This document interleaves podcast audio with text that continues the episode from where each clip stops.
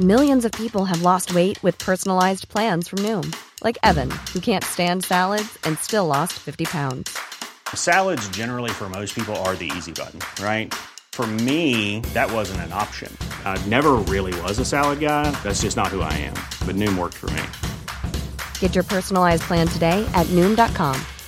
Real Noom user compensated to provide their story. In four weeks, the typical Noom user can expect to lose one to two pounds per week. Individual results may vary. Cool fact a crocodile can't stick out its tongue. Also, you can get health insurance for a month or just under a year in some states. United Healthcare short term insurance plans, underwritten by Golden Rule Insurance Company, offer flexible, budget friendly coverage for you. Learn more at uh1.com. Many of us have those stubborn pounds that seem impossible to lose, no matter how good we eat or how hard we work out. My solution is PlushCare.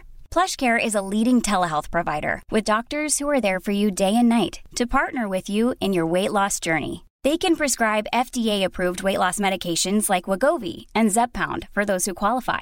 Plus, they accept most insurance plans. To get started, visit plushcare.com slash weight loss. That's plushcare.com slash weight loss. Farándula 021, un podcast de cultura pop con periodistas, psiquiatras y vestidas. Comenzamos. Y bueno, felices de iniciar el episodio número 83 de Farándula 021. Bravo, bravo, Y bravo a ustedes, queridos y queridas, o queridas y queridos, público en general que escuche este podcast. Los adoramos. Estuvieron con nosotros el día del estreno, el teatro se agotó. Gracias.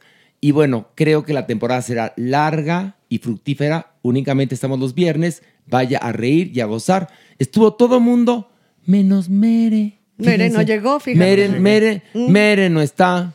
Mere, Mere no llegó.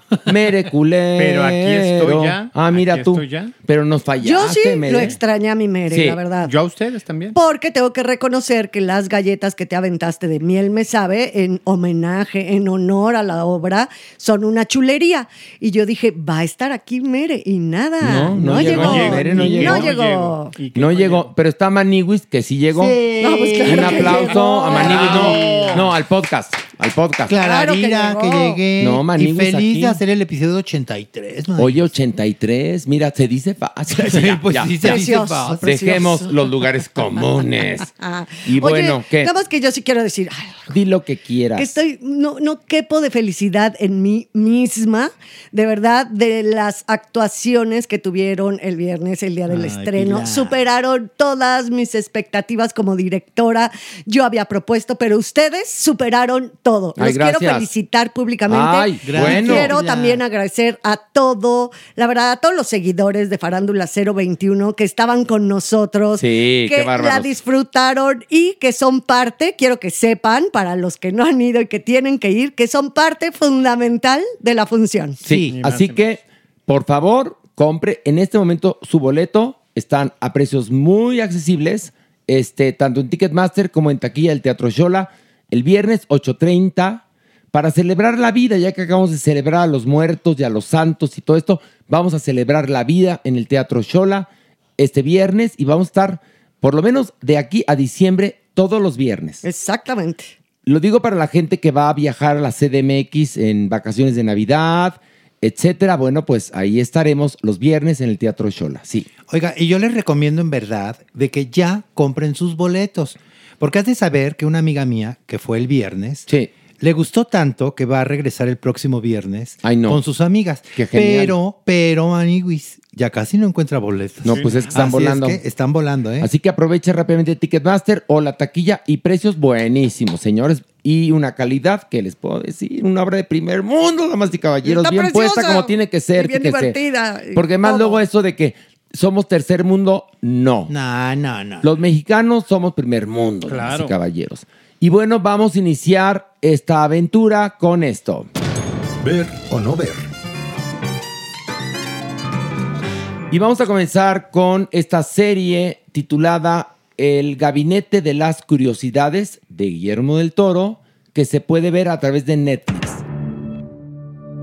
¿De qué trata Mere?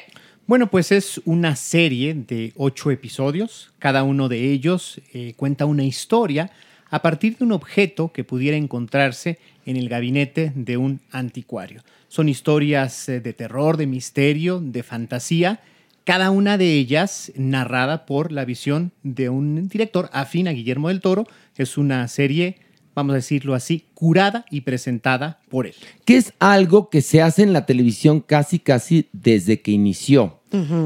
Si usted es muy joven o tiene memoria corta, le voy a recordar, pero por ejemplo, eh, Alfred Hitchcock tenía una serie que se llamaba Alfred Hitchcock Presenta, en la cual hacía lo mismo. Y Nada más. también Orson Welles. Orson Welles había otro programa llamado Galería Nocturna, donde un hombre iba por una galería y cada cuadro era el pretexto para una historia también de horror. Obviamente la dimensión desconocida, que Claro. es la pionera. Luego en los 80s, 90s, Tales from the Crypt. ¿Te Cuen- acuerdan? cuentos de la que cripta. esa la conducía la doña. Sin maquillaje. a carita lavada. Fue lo último que hizo. Pero bueno, pero el, el que empezó esto fue entre Alfred Hitchcock y los de Twilight Zone. Y Guillermo del Toro, pues que no está haciendo nada malo, lo está nada más refrescando y haciéndolo genial, señores. Porque lo que le- yo le hablé, cuando acabé de ver tres episodios, le hablé a Pilar, le dije, a ver, hermana, ahora resulta que los mexicanos sí tenemos mucho talento. Porque lo, porque lo sé desde siempre, somos gente muy talentosa. Lo que pasa es que no creen en nosotros. O sea, las productoras no creen. ¿Por qué creen en Guillermo del Toro? Porque desafortunadamente tuvo que irse a vivir a otro país para encontrar inversionistas, productoras, compañías que lo apoyaran. Y entonces, este trabajo es impecable. Sí. Todo es impecable. Y es la idea de mi gordo, mi gordo del toro, que es un genio. Que además él aparece como Hitchcock al principio presentando cada episodio. Exactamente. Y es genial, porque ves que ahí está este señor y que entiende y que creo que es uno de los más importantes exponentes en este momento de lo que puede ser ese tipo de cine o este tipo de trabajos en el mundo. Y es orgullosamente mexicano. Y porque es exactamente lo que a él le gusta y en lo que él ha experimentado a tope, siendo un talento impresionante y se ve totalmente reflejado. Porque sí, evidentemente hay mucho varo, pero muchas veces hay mucho varo y se ve piñacato. Sí. Y en este caso, toda la producción es excelente y sobre todo es la curaduría de las historias. Las historias son padrísimas, te picas, te de verdad te mantienen al filo de, ya sea que lo estás viendo en la cama, de la butaca, de donde estés. A mí me fascinó. Y tomar este pretexto del gabinete de las curiosidades, que así le dicen, o también les llamaban los gabinetes de las maravillas. Y era donde a principios del siglo pasado uno iba poniendo sus colecciones de cosas muy excéntricas, de cosas muy raras. Y en las ferias mundiales de principio de siglo, evidentemente como la famosísima de París, ahí había pabellones enteros donde se exponían estos gabinetes. Y otra cosa, si ven esta serie, que por favor véanla, lean los créditos. Hay una cantidad de mexicanos, Sí. de colombianos, de argentinos, es decir, talento latinoamericano que Guillermo del Toro ha reunido para que trabajen en las grandes ligas, lo cual es genial. Recuerden que Guillermo del Toro, fíjense nada más, eh, comenzó su carrera siendo muy joven en una serie mexicana llamada Hora Marcada, que producía mi querida Carmen Armendáriz. Después hizo La invención de Cronos con Claudio Brook, que maravilló a todo mundo. Decían, ¿de dónde salió este señor que con tres pesos, porque obviamente para esta película le dieron tres pesos, logró esas maravillas? Y después ya, pues, ¿qué les cuento? Es un director con Oscar y que, y que la verdad es que es genial. em, gen- Genial. Maniwis. Yo me la pasé súper bien viéndola, la disfruté muchísimo, Maniguis. Me sucedió, sobre todo en, en el segundo, en la segunda historia, lo que hace mucho no me pasaba. Me, la piel se me hizo chinita, Maniguis. Salté más de tres veces porque me dio en mi punto débil. ¿No? no quiero contar mucho para la gente que, que- que lo ha contado, pero a mí me dan terror las ratas. Y logró, logró que gritara más de dos veces y sentir esa sensación cuando estás viendo algo. Hace mucho no me pasaba, porque lamentablemente hemos visto tantas cosas que dices, "Ay, Y aparte esto es un está género, piñacato". perdón, exacto, es un género que es muy fácil que se vaya a lo piñacato. Claro. O sea, acuérdense que el terror, que la fantasía, luego, luego enseña los chones. Y aquí, en este caso, es lo último Qué que bien, sucede, o sea, ¿no? Y producida impecable, Impecable. como ya lo dijeron. Pero además, ¿sabes qué? También hay actores de todos lados trabajando ahí, Sí, sí, lo cual es padrísimo. Yo la primera historia que vi, eh, yo ahora sí que la primera que me apareció la vi. Me quedé helado y me piqué y me Sí, seguí, pero luego dije, no, pues tengo que ver otras cosas, ¿no? Y ya no pude continuar, voy a continuar, pero lo fantástico es que cada capítulo tiene una duración mona, Sí. Sí. es genial y te quedas picado para ver otro que va a ser totalmente diferente.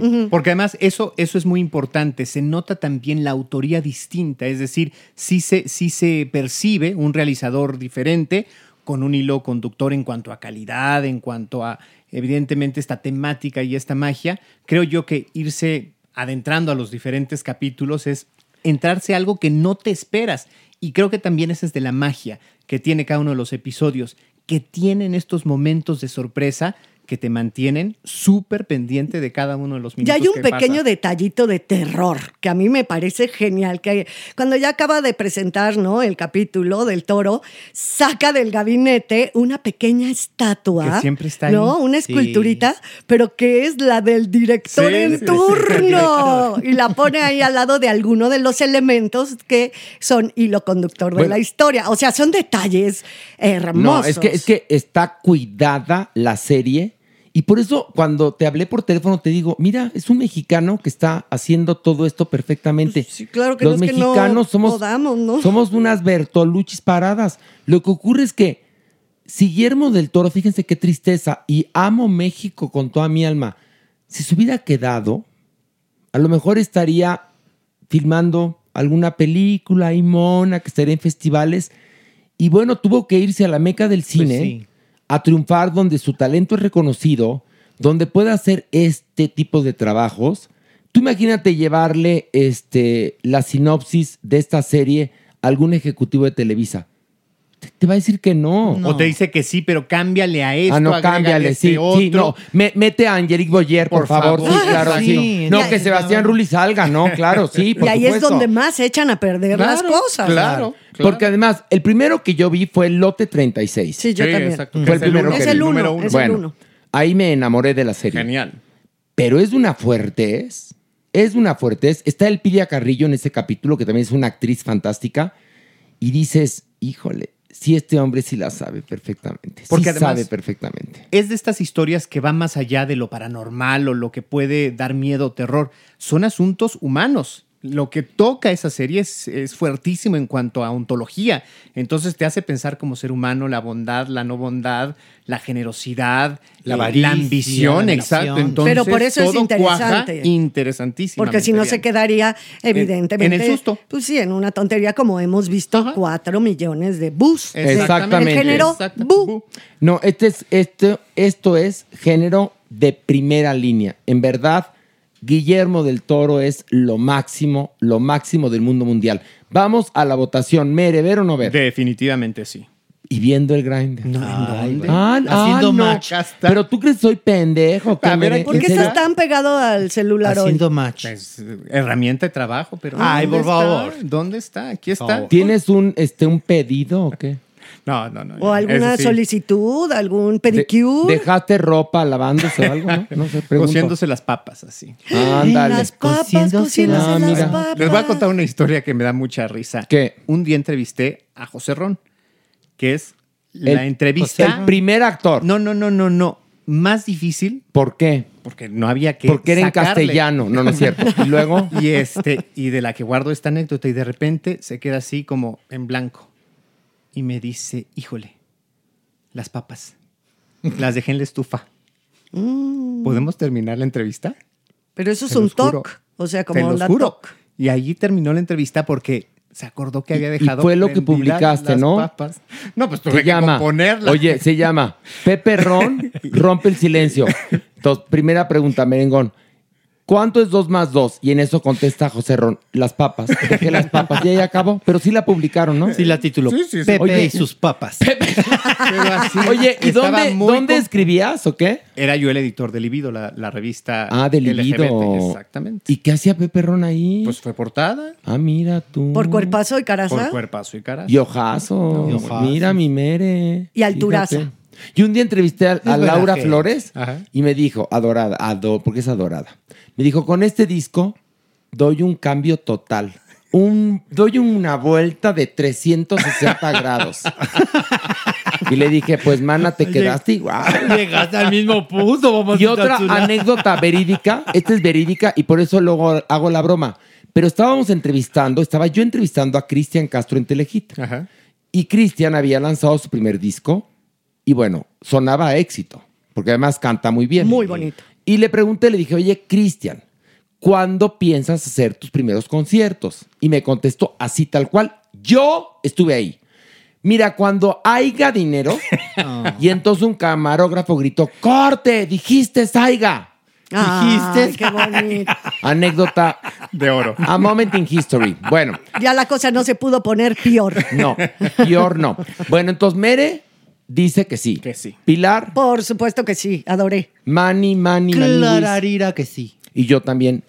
Véanla, por favor, porque más es una serie de nacionalidad mexicana. Aunque usted no lo crea, pues sí, porque el creador es mexicano, orgullosamente Sí, mexicano. Bueno, vamos a hablar ahora, a continuación, de una película que nos pidieron que analizáramos y lo hacemos con todo el cariño del mundo. Se trata de la más reciente película de Alejandro González Iñárritu, mejor conocido como el Negro González, y se titula Bardo y está en los cines. La sinopsis. Un muy respetado periodista y documentalista mexicano regresa de Los Ángeles a su país a recibir un premio. Viene con su esposa, que habla como argentina, sus dos mijitos, que aunque se educaron en Estados Unidos, hablan como mexicanos, el español y el inglés con acento mexicano. Bueno, y entonces él viene a recibir su premio y se va a enfrentar a su familia, a su pasado. Y la película, a lo largo de las casi tres horas que dura, eh, muestra algunas cuestiones que le parecen importantes tanto a Alejandro González Iñárritu como al personaje, porque el personaje, pues, de alguna manera es el mismo, ¿no? Y entonces, ¿qué le preocupa? Pues le preocupa la situación de México, tiene unas conclusiones sobre el mestizaje súper brillantes que aprendimos todos en primaria y las comparte con nosotros, ¿no? Súper profundas. También este asunto de no sentirse ni de aquí ni de allá, el tiempo perdido con la familia por vivir en el extranjero y perseguir su sueño, el enfrentarse con sus compañeros, con los que trabajaba en la televisión antes de emprender su vuelo hacia Hollywood y otros tópicos que toca o que intenta tocar Alejandro González Iñárritu en esta película. Pilar, ¿qué te pareció? Un despropósito, definitivamente. No es que toque un tema, quiere tocar todos los temas del planeta Tierra, entonces no logra nada, evidentemente, ¿no? Porque tanto quiere hablar de historia, de política, destierro, migración, nacimiento, muerte, éxito, fama. Así me puedo seguir con el diccionario entero haciendo adjetivos, ¿no? Y la verdad entonces, ¿qué sucede? Que es una copita de nada, se vuelve algo insoportable, de verdad, y si eso es lo que llaman cine de autor, yo diría más bien que cine de ego, del ego del autor, porque en realidad hay un momento en que lo que quieres es sacarte los ojos, cortarte la cabeza, yo ya no podía más, amén de que era la única persona en el cine, perdón que lo diga, pero, o sea, porque pues, es nuestra obligación verlo, ¿no? Evidentemente, cada película, cada serie era la única persona. Luego entraron un- una pareja tarde y se salieron a los 20 minutos, porque de verdad no se entiende a dónde quiere llegar. Y aparte de todo, él quiere como resultado, el director, autor en este caso, director y autor, que yo me estruje, que yo me conmueva, que yo haga conciencia social, conciencia existencial y me quiere puchar tanto, o sea, me quiere empujar tanto que no logra más que desconectarme. Hace que me salga constantemente.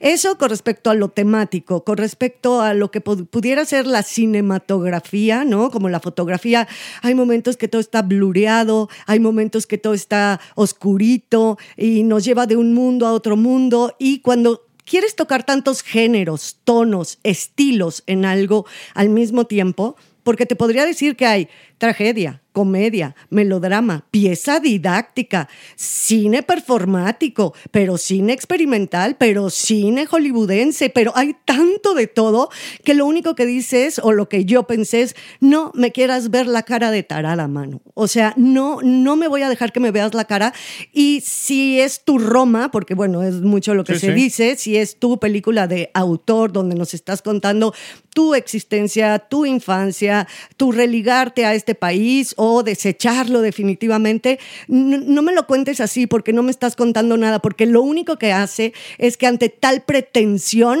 no está siendo honesto consigo mismo.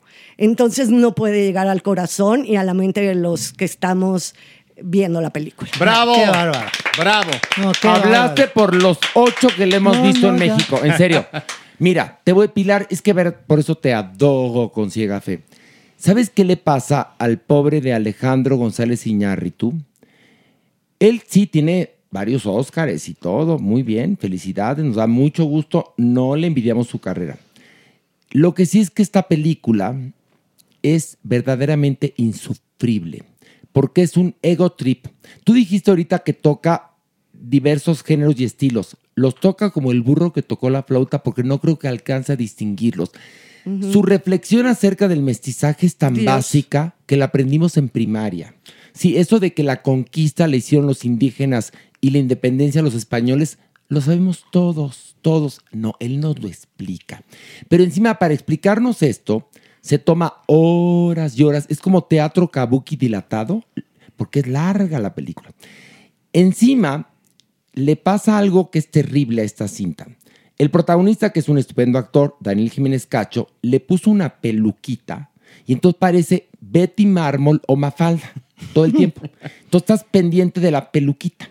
Y logra borrar, fíjate qué horrible, para que él resalte Alejandro González Iñárritu, porque más Daniel Jiménez Cacho lo está interpretando a él, borra a todos los demás. Entonces todos los actores aparecen así eh, como miniaturas, porque entonces utiliza un- una lente de estas que se llaman gran angular, muchísimo. Y entonces él en primer plano y todos atrás. Entonces no reconoce las caras de nadie. Ahí vi que había algunos actores que yo conocía.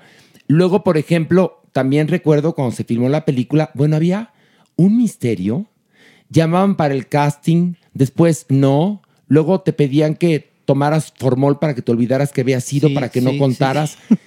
Y veo cuando veo la película, veo una cantidad de gente que yo conozco de extras, de extras, haciendo el ridículo, pensando que estaban haciendo una película con. González Iñárritu. No, no, no, no, no, mi vida, No, no, no, no, con- con Fellini. Con Custurica. Pero, pues, bueno, no. Y que tiene guiños, eh, el De final es Fellini. total. Y no, y de Costurica. Fellini. Y el, el Y de- final, claro. Costurica. Eso era otra cosa, perdón, que me faltó decir.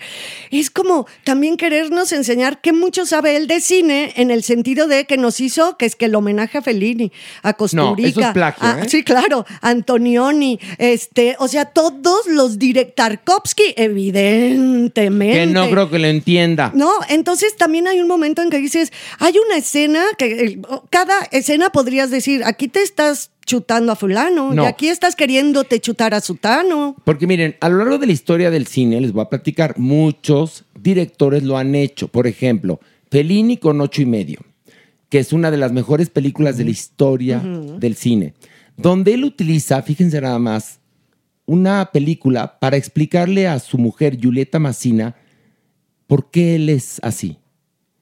Y para decirle que la ama. Fíjate qué cosa, ¿eh? Esto es genial. O sea, es decir, ocho y medio es una película que hace para recuperar el amor de su esposa. Almodóvar con Dolor y Gloria lo hace para hablarnos también de lo que pasa con él y con su mundo, ¿no? Bueno, Cuarón lo hizo con Roma, Roma. Que Roma junto a Bardo es, ¡uh! No, es buenísimo. Bueno, ¿qué te puedo decir? Sí, a mí Roma se me gusta, es cierto. Woody Allen con Radio Days. Y bueno, a lo largo de toda su cinematografía, Woody Allen nos va hablando de él, de los judíos en Nueva York, ¿no? Pero Radio Days es tu infancia. Y bueno, también Tarantino con Once Upon a Time in Hollywood lo logra fantásticamente. Entonces, me imagino que el señor dijo, yo no me voy a quedar atrás. Es tengo que es la- tengo Lo dos Óscares de lo director. muy torpe, porque además es como una especie de curarse en salud. Y entonces no es ni heroico, no es ni, ni, ni tomar un lugar eh, propio en la, en la historia de su cinematografía ni de su biografía, sino es nada más desde una perspectiva muy básica tratar de justificar qué ha hecho y pontificarse como, Pero como mira, ser Maíz, humano.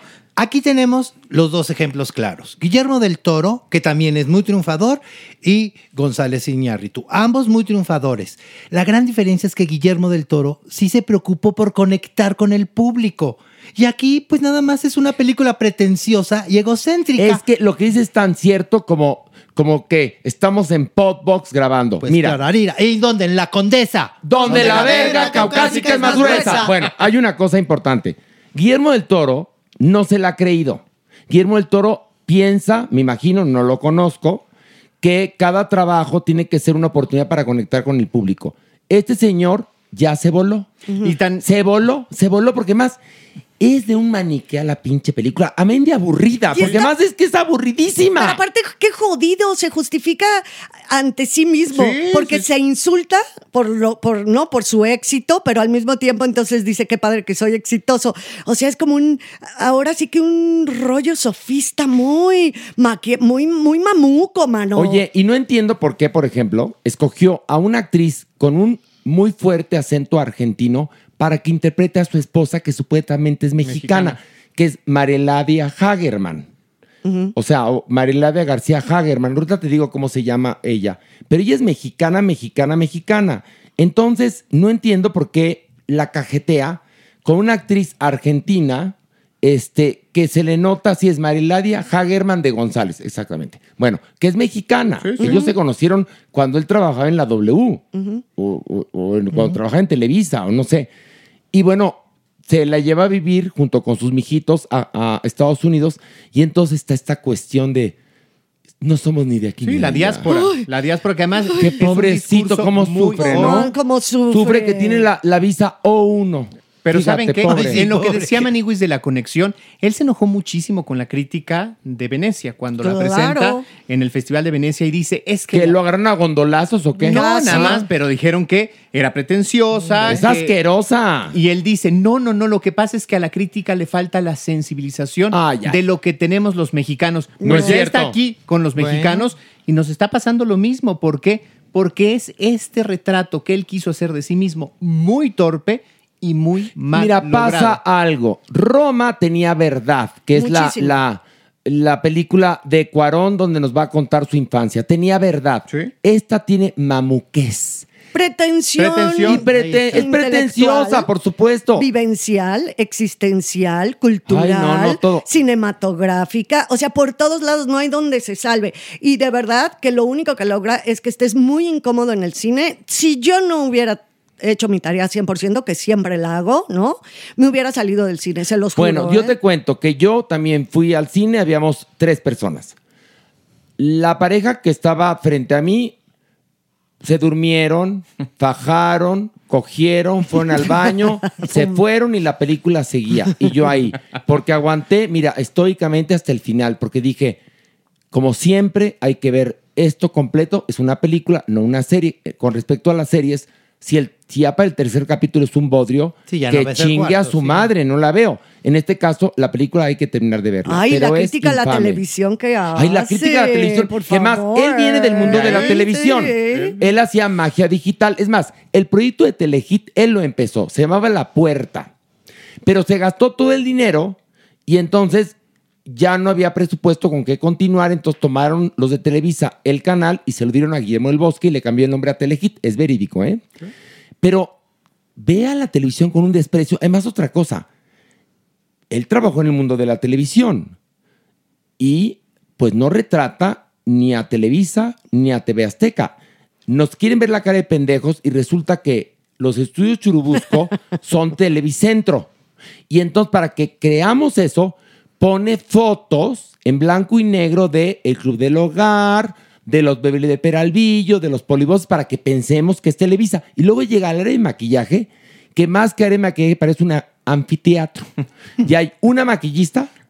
Cuando dices, si tú trabajaste en el mundo de la televisión, las salas de maquillaje siempre están llenas porque está el conductor del noticiero, está El invitado. el invitado, están los que van a hacer la telenovela, los del programa musical. Los Ah, porque ballet. además, claro, además, como retrata la televisión, hace cuenta, ahí es un plagio a Fellini, a Ginger y Fred. Exacto. Es un plagio Pues y eso es lo que se plagió a Fellini, ahí en el final. Se la pasa plagiando. Es asquerosa la película. Bueno, vamos a ver. ¿Ver o no ver? No, no ves. Manny. Si a usted le sobran tres horas de su vida y las quiere desperdiciar, pues véala. No, no, mejor Pues, más ¿quién? Por lo menos tres chaquetas, ¿no?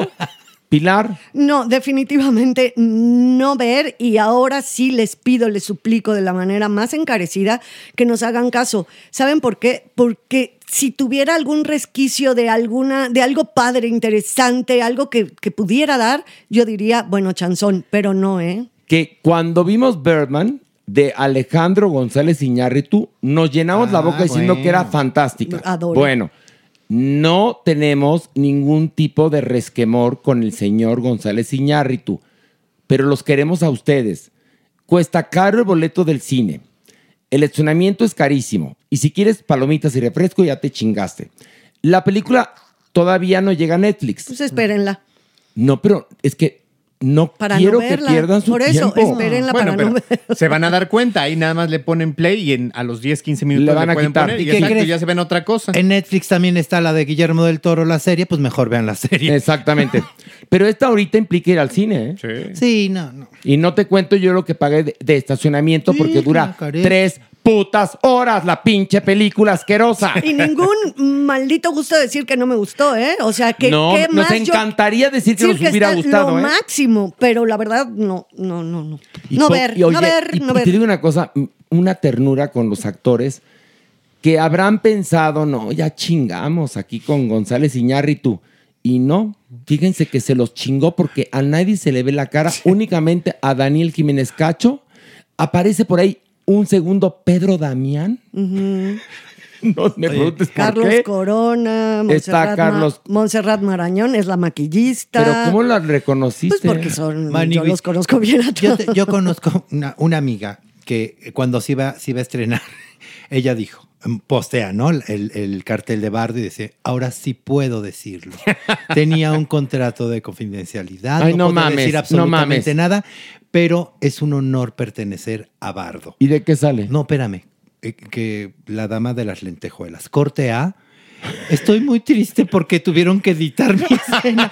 Ay, sí. Sale un segundo. No, o sea, era una escena como de 20 No. minutos y la tuvieron que editar. Oye, y imagínate. obviamente, Pues sí, Ah, ah, qué bueno, frustrante. La ternura de ver a- al pobrecillo de Oscar Madrazo, que habrá dicho, no, ya chingué, voy a salir en la película de. González Iñárritu, y lo sacan un segundo Patético. como animador de quinta de televisión. No, no, no. Pero además, en, según, según él, en la televisión, al mismo tiempo, vas caminando y, y en, ese, en el mismo foro se hace el noticiero, luego hay un, un, un programa Programa- de baile, otro de revista, luego otro de otro de revista, pero al cocina, mismo de tiempo, cocina, de para, cocina. para hablarnos del caos de la televisión, ¿no? Y decirnos que él no se vendió a las él no se vendió a las televisoras, él es independiente, se fue a vivir a Hollywood, fíjate, dijo, de ser esclavo de Televisa a ser esclavo de Hollywood, mejor con los gringos. Pero, a ver, aquí hay una pequeña reflexión que Ay, se la- me no, y la imagen que tiene del gobierno, ¿qué tal? No, eh? no, No, no, bueno, bueno, Que yo sí, digo, sí. los de la 4T, ¿cómo le habrán permitido que vaciara el centro histórico para que se cagara sobre ustedes? ¿eh? Cine Porque se caga sobre el gobierno, ¿eh? Cine performance, esa parte es cine performance, evidentemente.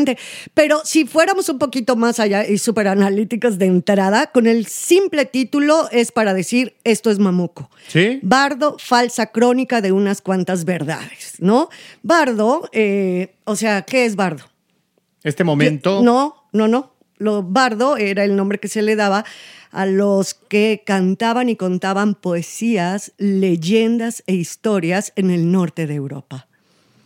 Ahora, también hay. Como un- los juglares. Sí, sí. Haz cuenta. Haz cuenta. Por eso es, por eso el titulazo de nervios, ¿no? Por eso, Falsa crónica de unas cuantas verdades. Que por qué no voy a hacer un título que parezca como novela de Gabriel García Márquez. me, me suena, suena culto, ¿no? Pues bueno, también de alguna u otra manera sí le mete una onda surrealista al Ah, asunto. no, no, no, de una u otra. absolutamente claro. surreal. Ay, no, tiene una parte preciosa cuando te habla de la teoría gestal. Oh, sí. No, no, no, es preciosa. Mira, hay una escena en la cual este sacrosanto, o sea, González Iñárritu, que lo interpreta ahí Jiménez Cacho, le hacen un homenaje los periodistas de México. Como somos tan nacos, tan nacos, tan nacos, se lo hacemos en un salón de baile en el centro. Y no, en el todo, California Dancing Club. pues que está en el centro, ¿no? No, está en Bueno, más- Tlalpan, En Tlalpan. Tlalpan. Ah, no, ah, no, está en- no, pero usted no es el centro. No, está No, el California por la zona de Portales Nativitas. más o menos. Bueno, sí. es que también utiliza mucho el centro histórico. Totalmente. Perdónenme, yo no conozco el salón, pero bueno, está de noche y entonces se ve la ciudad dice, qué ciudad tan asquerosa, pero fantástica, ¿no? Palabras más, palabras menos, ¿no? Y entonces dan un premio los periodistas que, para él, los de mexicanos, somos naquérrimos todos, ¿no? Y entonces va al baño y entonces ahí tiene un encuentro con su padre muerto. Ay, no, ya. Y para que entendamos cabalmente la teoría gestal, este, Abel Jiménez Cacho le pone en el cuerpo de Jorge Salinas en la película del hombre chaparrito, Corazón de, ¿cómo se llama? Corazón, de ¿cómo? león. Bueno. Corazón de León. De la película argentina Sí, sí, Corazón sí. de León, que la hicieron en muchos países y entonces le, le reducían el cuerpo al actor Pero para que pareciera chaparrito. Pero qué tal el cabezón. Entonces, lo que pasa es que ocurre que el, el efecto es tan malo y el pelucón de Mafalda que trae Daniel Jiménez Cacho, que entonces, eh, eh, porque bueno, claro, ¿por qué lo, lo, lo reduce de tamaño para que El infante, pues, el niño. el niño, ¿no? Y para que el papá se vea grande. Pero, más que una escena entre papá e hijo, parece como un cura pederasta con una especie de fenómeno producto de un mal experimento genético y se le ve la cabeza a Daniel Jiménez Cacho como de las de la isla de Pascua de Chile con un cuerpito como de Pepe Grillo es horrible. No, esa parte es ¿Qué tal es? horrible, Pero para que para que entendamos, ¿no? Que él él, eh, o sea, él está regresando al, al, al seno familiar. Pero ves qué tonto es lo que yo les decía, cómo te trata de estar empujando constantemente a cosas que, pues si está hablando, él tiene todo el rollo que es poeta, ¿no? O sea, nuestro director en este caso, él jura y por eso le pone bardo, porque él es poeta, ¿no? Entonces nos está haciendo este cine poético, pero ¿qué somos tontos? Nos los tiene que explicar todo con estas tonterías como de poner al niño chiquito para sentir que está hablando con su padre. Es una obviedad. Bueno, y otra cosa, Es una obviedad, Horacio. I- insisto, las autoridades de la CDMX habrán recibido una solicitud de permiso por parte del señor para filmar en el centro histórico, el cual lo vaciaron. Ok. Y se caga en ellos, porque representa a nuestras autoridades como lo peor de lo peor, lo cual, muy bien, su opinión, cada quien su propia opinión, pero no les pides la casa a unas personas para cagarte en ella, ¿no? Creo yo. No sé. sí, Me parece poco ético, ¿no? La verdad. Sí, sí. Bueno, le prestaron el castillo de Chapultepec Sí. para la chusquería Ay, que no. hace. ¿Qué escena? Sí, sí, ¿Qué sí. escena? No, lo de los niños héroes, no, no, Eso es lo no, peor, no, creo. No, no, no, en serio. Bueno, ya. ya, Bueno, ¿y lo ya. de Cortés? ¿Qué tal lo de Cortés? Lo de Cortés. Es lo que te digo que utilizó eso que nos enseñan en la primaria. Pero el remate de la escena, Horacio. El remate de la escena. Cuando se paran cuando todos los extras, sí, ¿no? Sí, sí, porque están fumando, ¿no? Nuestro cineasta, interpretado por Daniel Jiménez Cacho, con Cortés, avienta a Cortés, pues ahora sí que la bacha del cigarrito, ¿no? La colilla, y le quema a uno de los indios que están haciendo una pila humana. Entonces, eh, ¡ay, me quemé, me quemé! ¡Corten, corten! ¿Ya sabes? Sí. E- Ese clásico cine dentro del cine. Sí. ¡Ah! No, pero además es, es- es muy molesto porque entonces él dice, voy a impactar, voy a hablar de la gran matanza de los españoles Sí, del genocidio. en Tenochtitlán. Y entonces le permiten poner en el centro histórico unas pirámides donde se colocan los extras como muertos. Como que- indígenas muertos. Como, sí, están como, sí, son casi cuentas, son Aztecas, este, los vamos a poner. aztecas muertos. Y entonces, en, en- en la parte de arriba de la pirámide, él tiene un diálogo con Hernán Cortés, que también trae un pelucón precioso. Y Hernán Cortés te habla como gachupín de Madrid, pero de hoy. Y entonces, cuando, cuando llegan a la conclusión, que nadie ha llegado a la conclusión que la conquista se hizo porque los pueblos que odiaban a los aztecas por las guerras floridas Se aliaron se con los- coluden con los, españoles. españoles. Entonces la conquista la hicieron los indígenas. Y la independencia, pues son los mestizos y los criollos que ya no querían depender de España. Entonces, eso nos lo explica. Gracias, Alejandro, porque no lo sabíamos. Y entonces se vuelve lo menos poético que hay sobre la faz de la tierra, porque los elementos poéticos, si algo tienen que tener es que no pueden ser ni deben ser explícitos. Por eso existe la metáfora, Claro. ¿no? Dentro. Y aquí la metáfora pues se le hace batidillo. No, pues no. No, pues no, no, yo no Ay. ver, no ver, no ver, no, No, ver. no, ver, pues no, no. ver, no ver. Es más, este, vamos a ahora una sección que piden mucho, que es esta que comanda Pilar Bolívar. Escondida por los rincones. Pilar volvió. Un aplauso. Eh, Por favor, volvió. bravo, bravo. Muy pedida, ¿eh? Muy pedida, Muy- muy, más pedida. pedida que Bardo, fíjate. Bendito sea Dios. A ver, cuéntanos, ¿qué nos vas a recomendar que esté escondida por los rincones? Pues mira, es una serie súper exitosa, pero que ya a estas alturas está escondida por los rincones. Y esta serie se llama Six Feet Under. Esta se estrenó en el 2001, tuvo cinco temporadas con 63 episodios, terminó en el 2005. ¿Y de qué va esta magistral, de verdad, esta magistral serie? Pues nos cuenta la historia de una familia, la familia Fisher, quienes son dueños de una funeraria. Esta súper peculiar familia está integrada por el padre, quien muere en el primer capítulo, pero el papá va a aparecer recurrentemente en muchos de los capítulos que, que siguen, ¿no? Y luego está la mamá, que es la matriarca, que es una mujer como abnegada, muy rara y que está pendiente de su familia. El hijo mayor que se queda a cargo de la funeraria.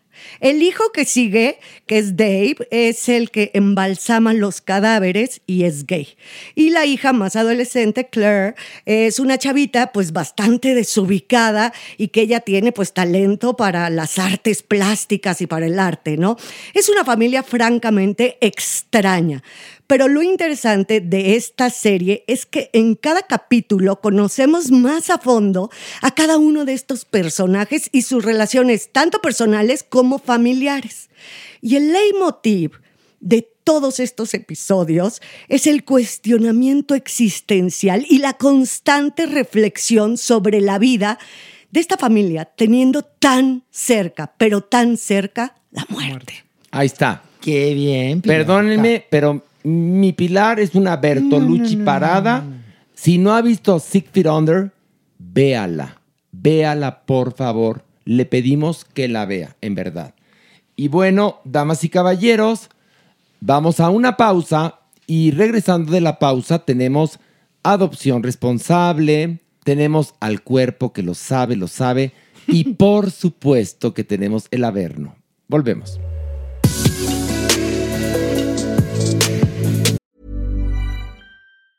Many of us have those stubborn pounds that seem impossible to lose, no matter how good we eat or how hard we work out. My solution is PlushCare.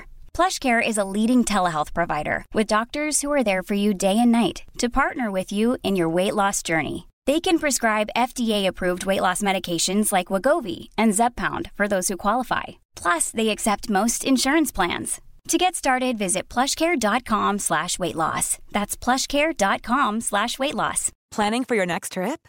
Elevate your travel style with Quince. Quince has all the jet setting essentials you'll want for your next getaway, like European linen, premium luggage options, buttery soft Italian leather bags, and so much more. And is all priced at 50 to 80% less than similar brands. Plus, Quince only works with factories that use safe and ethical manufacturing practices. Pack your bags with high-quality essentials you'll be wearing for vacations to come with Quince. Go to quince.com slash pack for free shipping and 365-day returns. Hey, it's Ryan Reynolds, and I'm here with Keith, co star of my upcoming film, If, only in theaters, May 17th. Do you want to tell people the big news?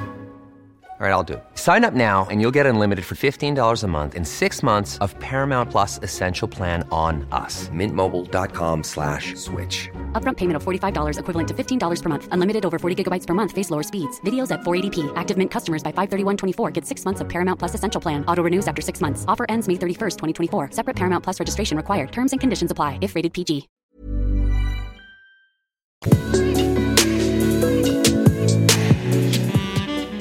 Nuestra adopción responsable. Bueno, primero que nada, un fuerte aplauso para la primera actriz, la Supermana. ¡Bravo! Bravo, mi reina dorada Bravo, mi bravo, corazón. bravo. Supermana, ¿cómo estás? No, pues imagínate después del estreno de un acto de Dios, de todo lo que se me dijo, de todas las cosas para salvando huellitas peludas. No, no, no saben qué cosa más impresionante. Oye, que por cierto, me mandó mensaje hoy Yasmín. Yasmín. Y me dijo que el marido le invitó a ver un acto de Dios y nos va a ir a ver. ¿En serio? Sí, me enseñó ahora sí que la compra del boleto. Ay, qué divina. Adorada. Qué divina. Oye, pero antes te tengo un mensaje. ¿A quién? A ti, Supermana. ¿A más? Sí. Fíjate que, Ana Martín festeja 60 años de actriz el próximo 2023. No, no me digas lo que creo que, que a ver, y luego. Bueno, mejor que te lo diga Ana Martín. A quien, este, bueno, te- ahí te va. A ver. Estoy aquí con Ana Martin, Miss Martin, quien tiene un mensaje para la Supermana. Futuro marido. Yo tengo que cerrar mi círculo de vida emocional casándome porque nunca me casé. Y yo te propuse matrimonio hace tiempo, pero no sé si se te ha olvidado. Espero que no, porque espero que te cases conmigo el próximo año que cumplo 60 años de carrera. Nada más que recuerda que tienes que ir vestida con un vestido de Alexander McQueen, un vestido de novia blanco precioso, y yo iré con un smoking baratito de mínimo de Giorgio Armani Ok. o si no de Dolce Gabbana. ¿Y la boda dónde va a ser, Miss Martin? En la playa, Ok, bueno. este, o donde sea, Oye, además se pueden casar por iglesia porque sería una boda heterosexual. Fíjate. es que yo- aquí, a ver un momento, ¿y qué es hetero- heterosexual? Lo entiendo. No, pues para los católicos nada más casan hombre con mujer, entonces sería perfecto. Es que yo no entiendo lo que es gay, heterosexual. Para mí son seres humanos. Totalmente de acuerdo. Y yo estoy enamorada de la supermana. Ya está. Y es el que yo escogí para marido. Y yo voy a ser el cura de la diversidad que va a bendecir la unión y ya. Y así Ana Martín festejará 60 años de una carrera brillante y preciosa que ha tenido. Con una boda preciosa. Exactamente. Y con una novia bellísima. Exactamente. Así que, Supermana, ya, tu último año de soltera. ¿eh?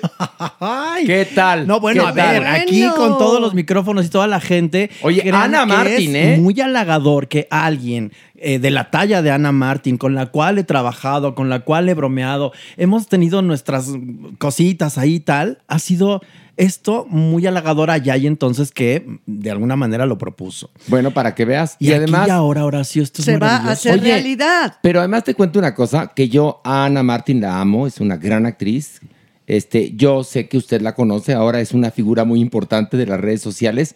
Pero podrían casarse este por la iglesia, porque como bien lo Pues dije, sí. Claro. a ver, ¿qué pero nos podría la iglesia católica? Y qué adelantada ella al decir, es que yo no entiendo. Siempre yo fue nada más adelantada. en- yo nada más entiendo que hay oh, seres, Seres humanos. humanos. Seres humanos, somos Eso es terrícolas, punto. Maravilloso. Yo acepto. Sí, acepto. Perfecto. Desde allá y Bueno, vamos a ahorrar. también. Sí, acepto. Por favor, llenen el teatro porque el vestido Alexander McQueen, pues, Cuesta un varo. eh, no, es, no es como de la, con los que usan en las telenovelas, mis No. vidas, no, no, no, no. Pero no, lo vamos a conseguir. De, ya, uy, de todo pasa para algo, fíjate.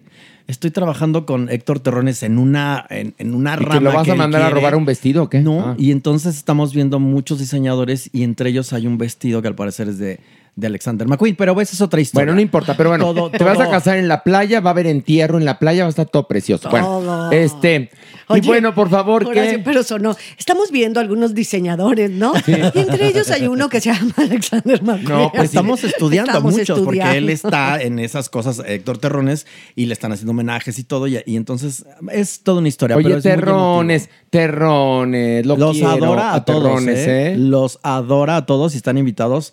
Ustedes, no vaya yo a decir como. eh, ¿Va a ser Rubí, bacalao? Están a to- todos invitados. no, No no. no. no, Nada más aquí a la gente del podcast. ¿O qué, a dónde? Héctor Terrones los invita a su casa a una cena. ¿Cuándo? Queremos Cuando bacalao, queremos cua- Lo que ustedes quieran, Él lo puede hacer, de verdad. Es un los gran digo. cochinero. Se los manda a decir Héctor Wow. Terrones. Oye, pero Entonces- bacalao no, Pilar. Ah, es que a ti no te gusta. pero lo que quieran. A lo mejor a ti te puede co- cocinar otra cosa. Pero ¿por qué pavo? Yo ya bueno, soy porque ya, está- vegano. porque ya estamos a punto de Navidad y será una reunión más Ah, como muy bien. prenavideña. Eh, bueno, bueno, después de esta este, propuesta, que creo que. Muy es una gran noticia, Es muy halagador. pasemos a lo que nos truje Chencha, que es salvando huellitas peludas. Cuéntanos, por favor. Bueno, Salvando Huellitas Peludas en esta ocasión nos presenta a Guantes. Por favor, entre a salvandohuellitaspeludas.com para que vea el seguimiento que se le da a estos animales y los que están en adopción. Bueno, pues Guantes es un perrito hermoso. Es chiquito. Digamos que para Salvando Huellitas Peludas es el corazón del refugio. Ok. Cuesta mucho trabajo separarse de guantes, es lo que me estaba contando Yasmin. ¿Por qué? Porque es un perrito que ha sufrido abandono y entonces se apergolla de la gente. Ok. Entonces es, ¿Es un macho perrito- hembra? Es macho, dos años y medio, sufrió abandono de sus familiares Ay, no, que lo dejaron no. porque pues ya no se lo podían llevar y ahí lo dejaron. Ay, ya, cállate. el cuento de siempre. Es el corazón de Salvando Huellitas Peludas. Lo van a ver en nuestras redes. Esta ya pequeña, dos años y medio, repito, es súper amoroso, obediente y, y tiene un defecto. Es besucón a muerte. O sea, te ve y... Y es su cara, es que es, es una delicia. Los perros son lo máximo. Sí, sí, sí. ¿Y es Entonces, petite, es chiquitito? Es, es chiquitito, sí, no va a crecer más al parecer. Y se llama guantes por obvias razones. Y es. Sus manecitas tiene como Es- diferente es- color. Sí, es un corazón. Oye, el otro patas. día, oigan esto, por, los perros son maravillosos. Estoy, ya saben que mi mamá, este, no sale de su casa o sale poco porque tuvo una púrpura trombocitopénica hace 10 años. Y entonces, bueno, la cuido mucho, etcétera. Está muy bien en su casa con todo el personal que la atiende, etcétera. Y entonces el, el domingo estaba yo con ella y estaba obviamente bendición. y estaba yo platicando con mi mamá y con dos amigas de mi mamá, etcétera. Y en eso siento que me hacen y es la bendición mordiéndome, no sé cómo, con dos dientitos nada más así, pero muy chiquito en, el codo. Ay, no, no es cierto. Sentía yo unas cosquillitas, pero me hacía en el codo así. ¿Y yo qué haces? Y chic, chic, me mordía como una, como una ratita. Y entonces la volteo a ver y me hace unos ojos de amor. Le digo, es que te amo, perra. Sí, te es- amo con todo mi corazón. Pero es que quería llamarme atención. Bueno, pues Guantes va a llamar la atención de mucha gente y ojalá, de verdad, lo, que, lo único que desea Yasmín y todos salvando huellitas peludas es que este perrito encuentre un hogar donde sea el rey. Porque es, repito, un corazón con patas. Y, Guantes. y reparte besos por todos lados. A diestra y siniestra. Oigan, y quiero decirles que el día eh, martes fui a ver la película esta que ya comentamos, Bardo, a unos cines que están al sur de la Ciudad de México. Y en eso me encontré a dos parejas. Y la verdad es que me sorprendió porque ella, un encanto, y le quiero mandar un beso, Patricia Morales, que no se pierde el podcast. Ay, Y me dijo, ¿por qué ya no está en la televisión? Le dije, pues nos corrieron, ¿qué hago? Pues sí. Durante la pandemia, bueno, pues pasó, ni modo, así ocurre. No todo empieza y todo acaba, Y no depende de nosotros, No eso depende de también tienen que nosotros. entenderlo. ¿no? es? ¿Y por qué se fueron? No es que no, No, nos, no, no, nos no. fueron. O sea, Pero a ver, nos fueron porque había una pandemia, no había ventas y tenían que recortar gastos. Es entendible. Sí, totalmente. Y lo entendimos y bueno, pues algún día volveremos a ADN 40 porque amamos ese canal. Sí, ojalá. Pero bueno, un beso a Patricia Morales, te espero en el teatro. Iba a entrar a ver Bardo y le dije, bajo tu propio riesgo. Inocente, no, qué plomas. Y me dijo, Inocente, me pobre dijo, amiga, pero no así sabe me que dijo, va a sufrir. me dijo, pero entonces qué? Le dije, a ver, three hours. ¿Sabes lo valiosas que son tres horas de tu vida? Estaba ella, su marido y otra pareja muy locochona, muy simpáticos. Este, creo que cambiaron los boletos para ver otra Ay, película, sí, pero bueno. no, es que qué terrible, ¿no? Ay, qué Un cosa. Pero bueno, plomazo, un ¿no? plomazo. Bueno, vamos ahora. Llegó el momento, sí, De recibir. de recibir a La, la sección. Y bueno, llegó. Sí, aquí está. El cuerpo. ¿Por qué? Porque el cuerpo lo, Lo sabe, lo sabe. Y aquí está el doctor Jeremy Cruz. Bravo, el bravo. cuerpazo de nervios. Oigan, de agasajo el estreno de un acto de Dios. ¿Te gustó? ¿Le entendiste? ¿Sí le entendiste? Ah, qué No, bueno. Me estuve ríe y ríe. No, si ¿Qué te pareció, Jeremy? La disfruté mucho, disfruté mucho como la comedia física La Supermana, la sagacidad de Horacio, el dramatismo de Maniwis. En serio fue un placer para mí. Y bueno, tu dirección, Pilar, estás muy fuerte. ¿Y la escenografía? A ver. No, no, no. Bueno, Ah, ¿y saludos el a mi vestuario? Villegas, el vestuario también Ah. increíble. La iluminación. La- no, la iluminación te luciste con estos arcos. No, no, no. No con podía. todas las áreas. ¿Ya ves? Me colocaron en un lugar precioso. O sea, yo sí gocé. Ya ves, Ay, ya ves, cuerpo. para que valores cuerpo, fuiste invitado, sí, se te dio boleto de lujo, porque la verdad es que cuerpo tenías que cultivarte, mi vida, porque el otro día me dijo, ay no, a mí la obra que me conmovió muchísimo fue Pásame las nalgas con el caballo rojas hace años. Le dije, no, va, te voy a invitar a ver otro tipo de teatro. Trenecito pum pum. Trene- que, no, que, que baño turco le fascinó. Le Ay, dije, no, no, no, no. Y eso que ha estudiado maestrías y doctorados. Pero una ¿eh? cosa es ser doctor y otra cosa es ser puerco. Pero bueno, no importa. Doctor, lo queremos. Porque el cuerpo lo, Lo sabe, lo, lo sabe. sabe. Oiga, doctor cuerpo. Vamos a hablar del chemsex. Primero vamos a definir qué es el chemsex para que la gente entienda de lo que vamos a hablar. Por favor. Se trata de sexo químico y es el uso de varios tipos de sustancias para mantener relaciones sexuales y simultaneidad de parejas sexuales Ajá. a lo largo de mucho tiempo. Horacio. Ok, por ejemplo, si una persona, a ver, voy a decir una estupidez a lo mejor, pero quiero que se entienda ahora sí que from scratch, desde, desde el principio. Si una persona necesita tomar alcohol para poder tener una erección y tener sexo, es una especie de chemsex, porque es una droga el alcohol. No, Horacio. Resulta que existen otro tipo de sustancias bien específicas. El chemsex es muy diferente en Europa y en América. Ok, entonces, Voy a hablar bueno, en México. Vamos a hablar en México y cuáles son las sustancias que entran dentro de este espectro. Ok, primero metanfetamina cristalina. La cosa más corriente y horrible que existe y mega adictiva es lo más utilizado. Sí. La segunda es, se usan poppers, obviamente, para dilatar. Ya hemos hablado de su uso en muchos podcasts. Eh, ketamina, LSD y G. Es una cosa muy difícil que se llama gamma hidroxibutirato. A ver, el G, yo me acuerdo que lo consumían mucho en los antros guys, porque eran gotitas, y un día me di cuenta que el antro estaba lleno de gente y todos tenían en su sistema G menos yo. Te lo juro porque tenían unas pupilas como del gato de Alicia en el País de las Maravillas, todos. Pero entonces, digamos que estas son las principales sustancias que se incluyen dentro del chemsex. ¿Cuál es la más peligrosa? La más peligrosa por riesgo, por riesgos añadidos, eso incluye VIH, hepatitis C, hepatitis B y otras, como cuestiones como sífilis y gonorrea, es la metanfetamina, Horacio. Pero ¿por qué hay riesgo de esas enfermedades si lo haces con, con protección? Resulta que la metanfetamina tiene una serie de características que rompen las barreras hematoencefálicas y hacen que los virus penetren mucho más fácilmente. Ay, Dios Es decir, te ponen en un mayor riesgo. Mucho. Además de que las personas que practican chemsex no van a tener relaciones sexuales sosas, normales o aburridas. Aquí van a tener prácticas de sexo extremo. A tope, vaya. ¿Y es de mucho tiempo? O sea, ¿duras mucho tiempo? Puedes durar varias horas. ¿O te a tienes varios- que seguir aplicando las dosis? Se O tienen sea, que aplicar varias dosis a lo largo del tiempo, lo cual lo hace todavía más adictivo, Pilar, pero además hay prácticas de sexo extremo. O sea, lo hemos hablado antes, ¿no? Nos hemos burlado mucho de eso, que te metan un puño, el pie por el ano, por vagina, porque también los heterosexuales hacen chemsex.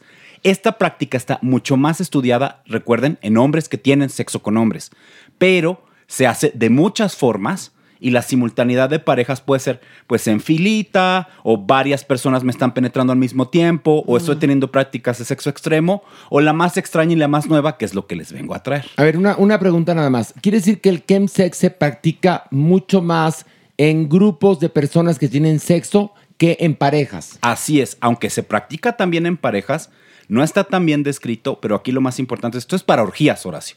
O para, me voy con simultaneidad. Es decir, el que sigue, el bueno, que sigue. hay gente siete. que, por ejemplo, eh, yo me acuerdo, un compañero que ya perdió la vida, por supuesto, se encerraba cuatro días a meterse cocaína y a tener sexo con su pareja. A ver, creo que también la cocaína podría entrar en el chemsex, ¿no? De hecho, sí. Ah. La cocaína y la piedra, que es un sustituto Ay, qué sucedáneo muy Ay, corriente no, de no, cocaína, no. se fuma y las personas hacen chemsex Es con decir, todas estas sustancias lo que hacen es que disfrutas mucho más el sexo, pero son una trampa de muerte. Sí. Es decir, te vuelves adicto, se te va la salud y se te va la vida. Y hasta las ganas, porque también puede pasar que después de usar estos químicos, paulatinamente tu cuerpo va perdiendo esas ganas. O ya no más, reaccionas quieres más que con droga. Metabolizas de una manera que entonces quieres más y más y más y ahí está la trampa de muerte, como tú bien lo dijiste. No, pues sí. Pilar y la Supermana tienen un punto importante que era también lo que quería abordar. Resulta que con el consumo de metanfetamina, sobre todo inyectada, el placer sexual se te va a morir probablemente más allá de dos años o para toda la vida. O sea, al principio será muy, muy gozoso y luego es un horror. ¿Cómo pasa con las drogas? Exactamente, es mega estimulante. Entonces, las personas que consumen o hacen chemsex lo hacen para tener eh, como una emoción, una excitación, pero a un punto de 3 a 4, 10 veces más. Lamentablemente van a, digamos que joder todo su sistema de recompensa y su sistema de placer. A ver, hay algo que consideramos en el ambiente gay que es como de, de uso común, que son los poppers, que los venden en muchas sex shops y que los puedes hasta encargar, ¿eh?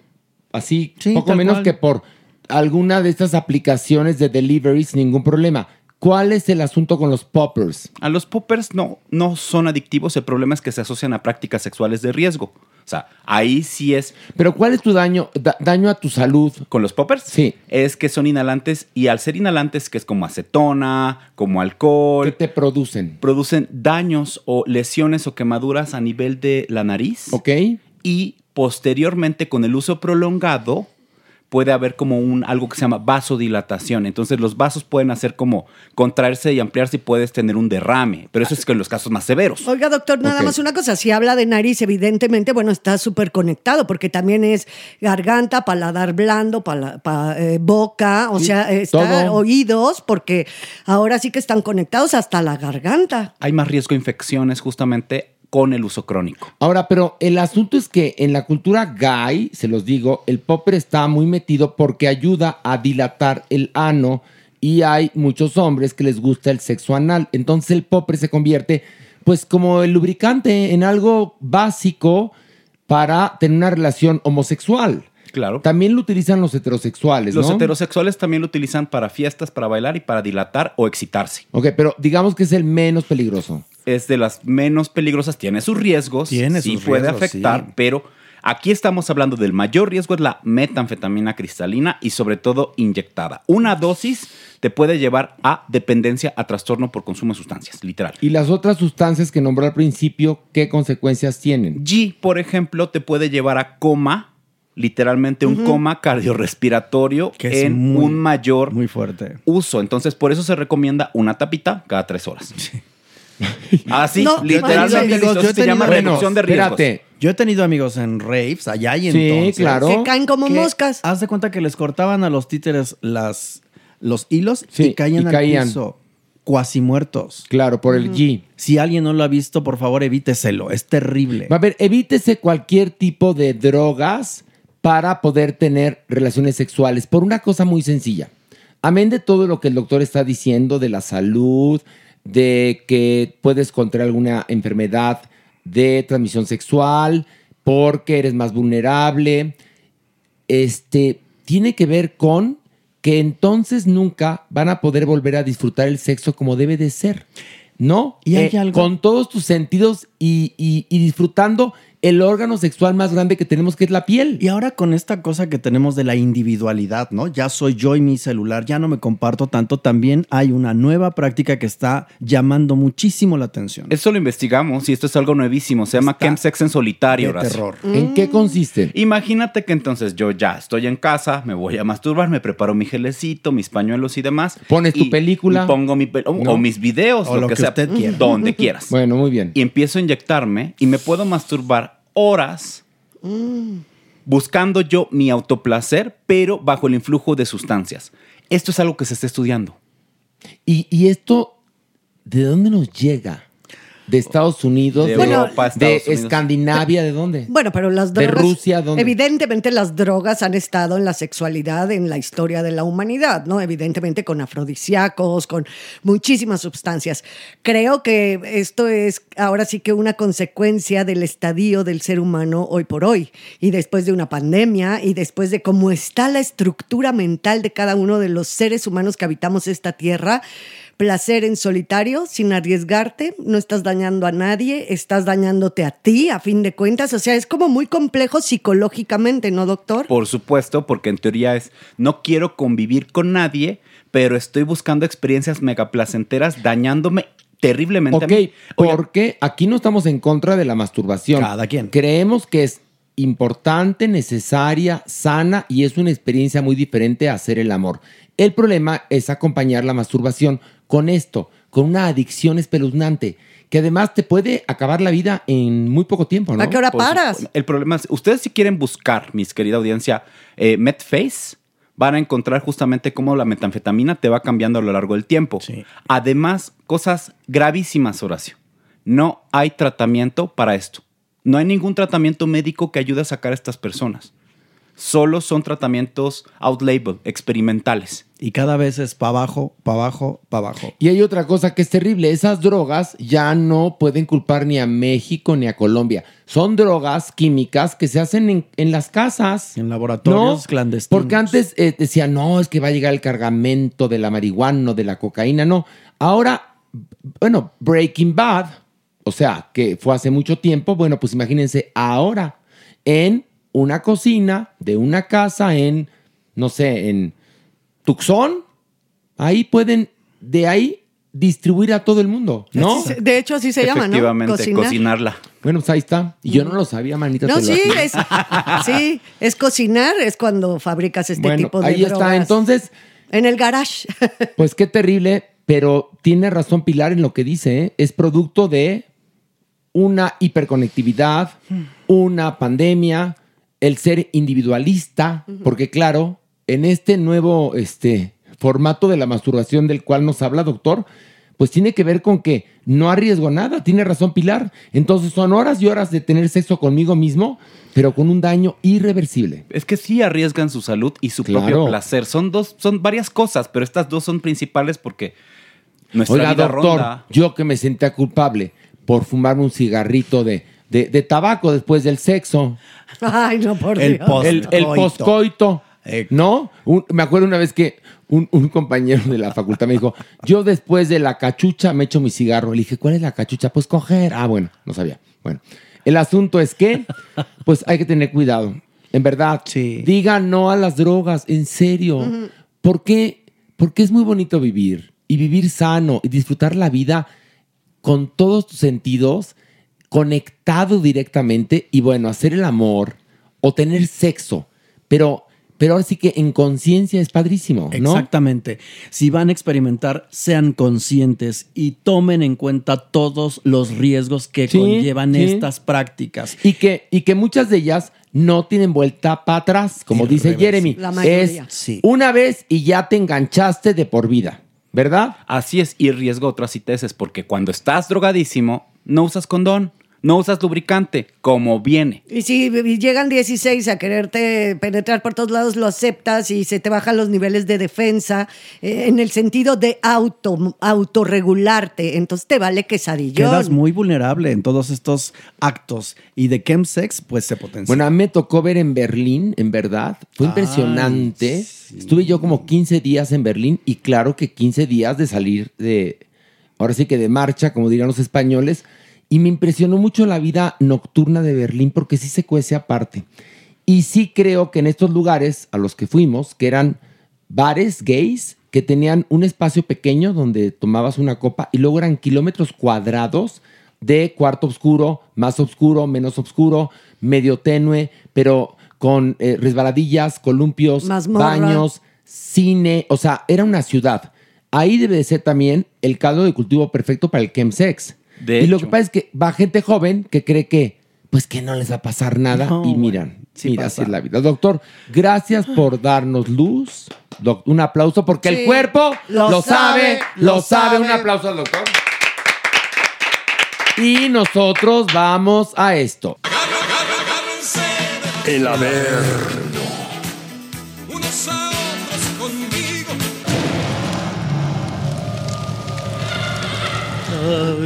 No, a ver, no, no, no, no, no, me salen las, no, no me salen las cuentas. No puedo respirar. Está Pilar, Sí. presente. Señor. Maniwis Presente. y yo, ¿Dónde está Mere? No, pues no, no ha aparecido. No, les voy a platicar lo No, que pasó. no, no vino. No, no, no, sí vino. Claro que vino. Estuvo en la primera parte del programa. No, no vino al Averno, aquí Ah, no lo veo, aquí no, en es nuestro que portal. me mandó un WhatsApp y me puso, dejé un bollo en el horno. Ay, por favor. ¿Y se fue a sacar el bollo? Pues le hubiera, yo sabes qué hubiera hecho, le digo, ¿sabes qué? Omar, cómetelo. Que es O su que- marido, o ¿no? que se le se ve que es de tateme. buen diente. Que se le tateme el no, bollo. Pues sí, pero no quiso. Qué pretexto. Me dijo, dejé bollo en el horno. Eso es pretexto. Es Le dio, mira, mira. Le mira. dio miedo. le dio- Clararira, le dio miedo. Como se decía antes, ¿se acuerdan? Le dio cuscús. Ahora, Eso sí es como del año a la cabeza. Ahora resulta que cuida mucho el bollo. Ay, por favor, merengón, por favor. Que ese bollo está más glaseado. Ush, que- Maywis. Por eso es merengón. Bollo glaseado. Aquí, miren, lo que se puede dar cuenta usted como espectador es que lo bueno es no faltar. Bueno, este. Yo, yo me he dado cuenta varias veces, muchachos. Ay, no, Pilar, pero ya tú eres célebre. Tú eres célebre. Fíjate, fíjate, más es maravilloso. Una primerísima actriz, Ajá. un ente así como tú, que eres fascinante, que tenga esta parte tan vulgar. Amo, amo, Yo también lo amo. Yo amo la vulgaridad, Porque entonces mi diapasón se vuelve cada vez Claro. más amplio. O sea, se me abre el diapasón, muchachos. Mira, te voy a contar. La persona más culta que yo conocí en mi vida se llamaba Manola Saavedra. Saavedra, sí. Una mujer importantísima en la cultura de México. ¿Era de un mal hablada? Bueno, yo me carcajeaba con Manola Saavedra.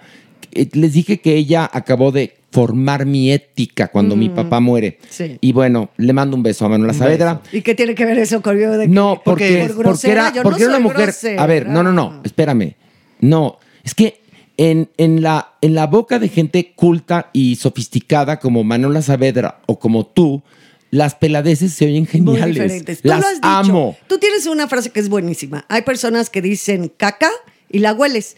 Y hay personas que dicen caca y, Y te ríes. ¿Sabes quién decía eso? Esa es muy, muy No, buena pero no es mía, es de Don Héctor Suárez. Mira, pues, Fíjate. la verdad es que tiene toda la razón. Tenía toda la razón Don Héctor Suárez, como lo quise señor. Pero en resumen, eres una vulgar, Pilar. Felicidades. No, no, no. Eso- mi vida de repente derrapa por algunas zonas. Eso es otra cosa, Manigui. Y que es caliente, pues es otra cosa. Esto también, bendito Dios. Es jariosa. Eso habla de que estás sana. Eso sí, Pilar. Sana, es una Sana. mujer sana y juvenil. Bendito Sana Dios. de cuerpo, mente y alma. Todo. Y Mere, Mere. Ay, mere. Bueno, no está tan sano. Mira, ese lo traigo ahorita atravesado Mira, yo también, por miedoso. por, no, por dejarnos a mitad del podcast y largarse, que porque mandar un WhatsApp, ¿qué nos dijo? Voy al baño, ¿no? Ajá, voy, ahorita vengo, voy ya al baño. nunca apareció hasta que ahorita veo el WhatsApp, el WhatsApp, y entonces, Mere, que el bollo en el horno. No, no, no. o sea, no, le importa no. más un bollo que el podcast, que Sí, nosotros, sí. que Y el Averno. Y luego su bollo. A, Es a que ver, eso es lo peor. ¿Quién sabe de quién era sido el bollo y le preocupaba mucho? Pero bueno, pues dejemos a Mere. También es una persona que tiene compromisos maritales. Ay, por favor. Y sobre todo con el bollo, man, Fiel porque de debería de hecho, ser. a, a partir del bollo ha hecho su fortuna, muchachos. ¿Sí o no? No, Pues hay ¿verdad? gente que hace su casa a base puro palo, Ajá. Mere a base puro, Puro bollo. bollo. Muy bien, claro. bueno, vamos a bajar porque ya quiero ver que más ya acaba de pasar toda la época de muertos, difuntos, santos, y hay que ver cómo está la doña de Nini, que habrá- no habrá estado muy ajetreado. Vamos a bajar, fiesta. ¿no? Una, dos, tres, vámonos. Ay, Ay, ay, ay, ay. ¿Qué les pasa, niños? Bajen la voz, por favor, bajen la voz. ¿Le duele la cabeza, Un doña? poquito sí. Anda cruda. ¿A ti qué te importa, Lari Lorrendo? Sí, pero sí, un poquito sí. ¿Qué tiene mi doña Nini? Mucho jalón, Horacio. Mucho jalón, pero tuvo mu- mucha ofrenda. Sí, en mucha Estuvo en- ofrenda. Estuvo en, en muchas ofrendas, Sí. la vi, ¿eh? Sí. en el Panteón Francés. Sí. Me llevaron hasta mariachi. No, no, no. Estaba en Precioso. todos lados. Y bueno, adorados los del programa hoy, que pusieron en su ofrenda a la reina Isabel. Ay, no, bueno. Ay, no, qué pues, ternura. ay, ay. Ternurérrima. Qué ridículo, deja tú. No, sí, qué exacto. ridículo. Qué ridículos, claro. Ojalá los demande Carlos. Sí, que Carlos demanden por apropiación cultural. Exacto. ¿No? Pero la doña muy festejada, doña. Sí. Y, la verdad acá es que cómo estoy- estuvo el. Ay, increíble. Con Ometecutli. No, usted no sabe lo que fue aquello, señora. Una cosa, entraban, salían del inframundo y unos jalones, y vente para acá, y bailábamos aquello, y nos tocábamos esto, y qué partes tienes tú, y te cambio las otras. Una cosa preciosa. Y decoraron el Mictlán. Decoramos, Pilar. Con Oiga. ¿Y vieron Sí. Cocu? Vimos la película de Coco. Pero cocos todos, ¿no? Exacto. ¿Vieron Coco? Cocos. Sí, es ¿Qué? que acá no hay, Horacio. ¿Qué? No, Acá estamos depurando, depurando. Pero a ver. ¿cómo es? El, a ver, Pilar. Dígamelo. ¿El portal abrió de qué hora a qué hora? El portal abrió. Pues hay un portal que se abre. Es a la Sí, hora del crepúsculo. Ándale. Sí, Exactamente. es Entre cuando las se abre. seis y las siete y, Y ahí es cuando les, les proyectaron Cocu en el infierno. Exactamente. Y les pusieron unas rayotas Órale, Lléguenle, lléguenle. Hasta allá. Ahora sí fue el inframundo, el Sí. Mictlantecutli. Sí. No, qué bárbara, mi doña. Una cosa preciosa. La señora Mamamela. Ay, ¿cómo se puso? Se volvió a morir, tú no sabes. ¿Y el chef Hornica cómo anduvo? Otro. Ese nada También. más rodaba y rodaba. Rodaba y rodaba. Y rodaba, sí, una cosa preciosa. Estuvo buenísimo, Estuvo entonces, buenísimo. la pachanga. El señor telenovela, ya ni les cuento. No, no, no, no, sí. no, qué cosa tan. También. horrible. Firmó uno que otro contrato. No, bueno, ya estamos esperando a que tú vengas para acá, fíjate. Aquí Para que te estoy. una polla. Ya llegué. Ándale, Ernesto. ¿Me hablaban? Ernesto. Ay, trae copa todavía en la mano, velo. Perdóname, pero todavía estamos De festejo. en la, en la tornaboda.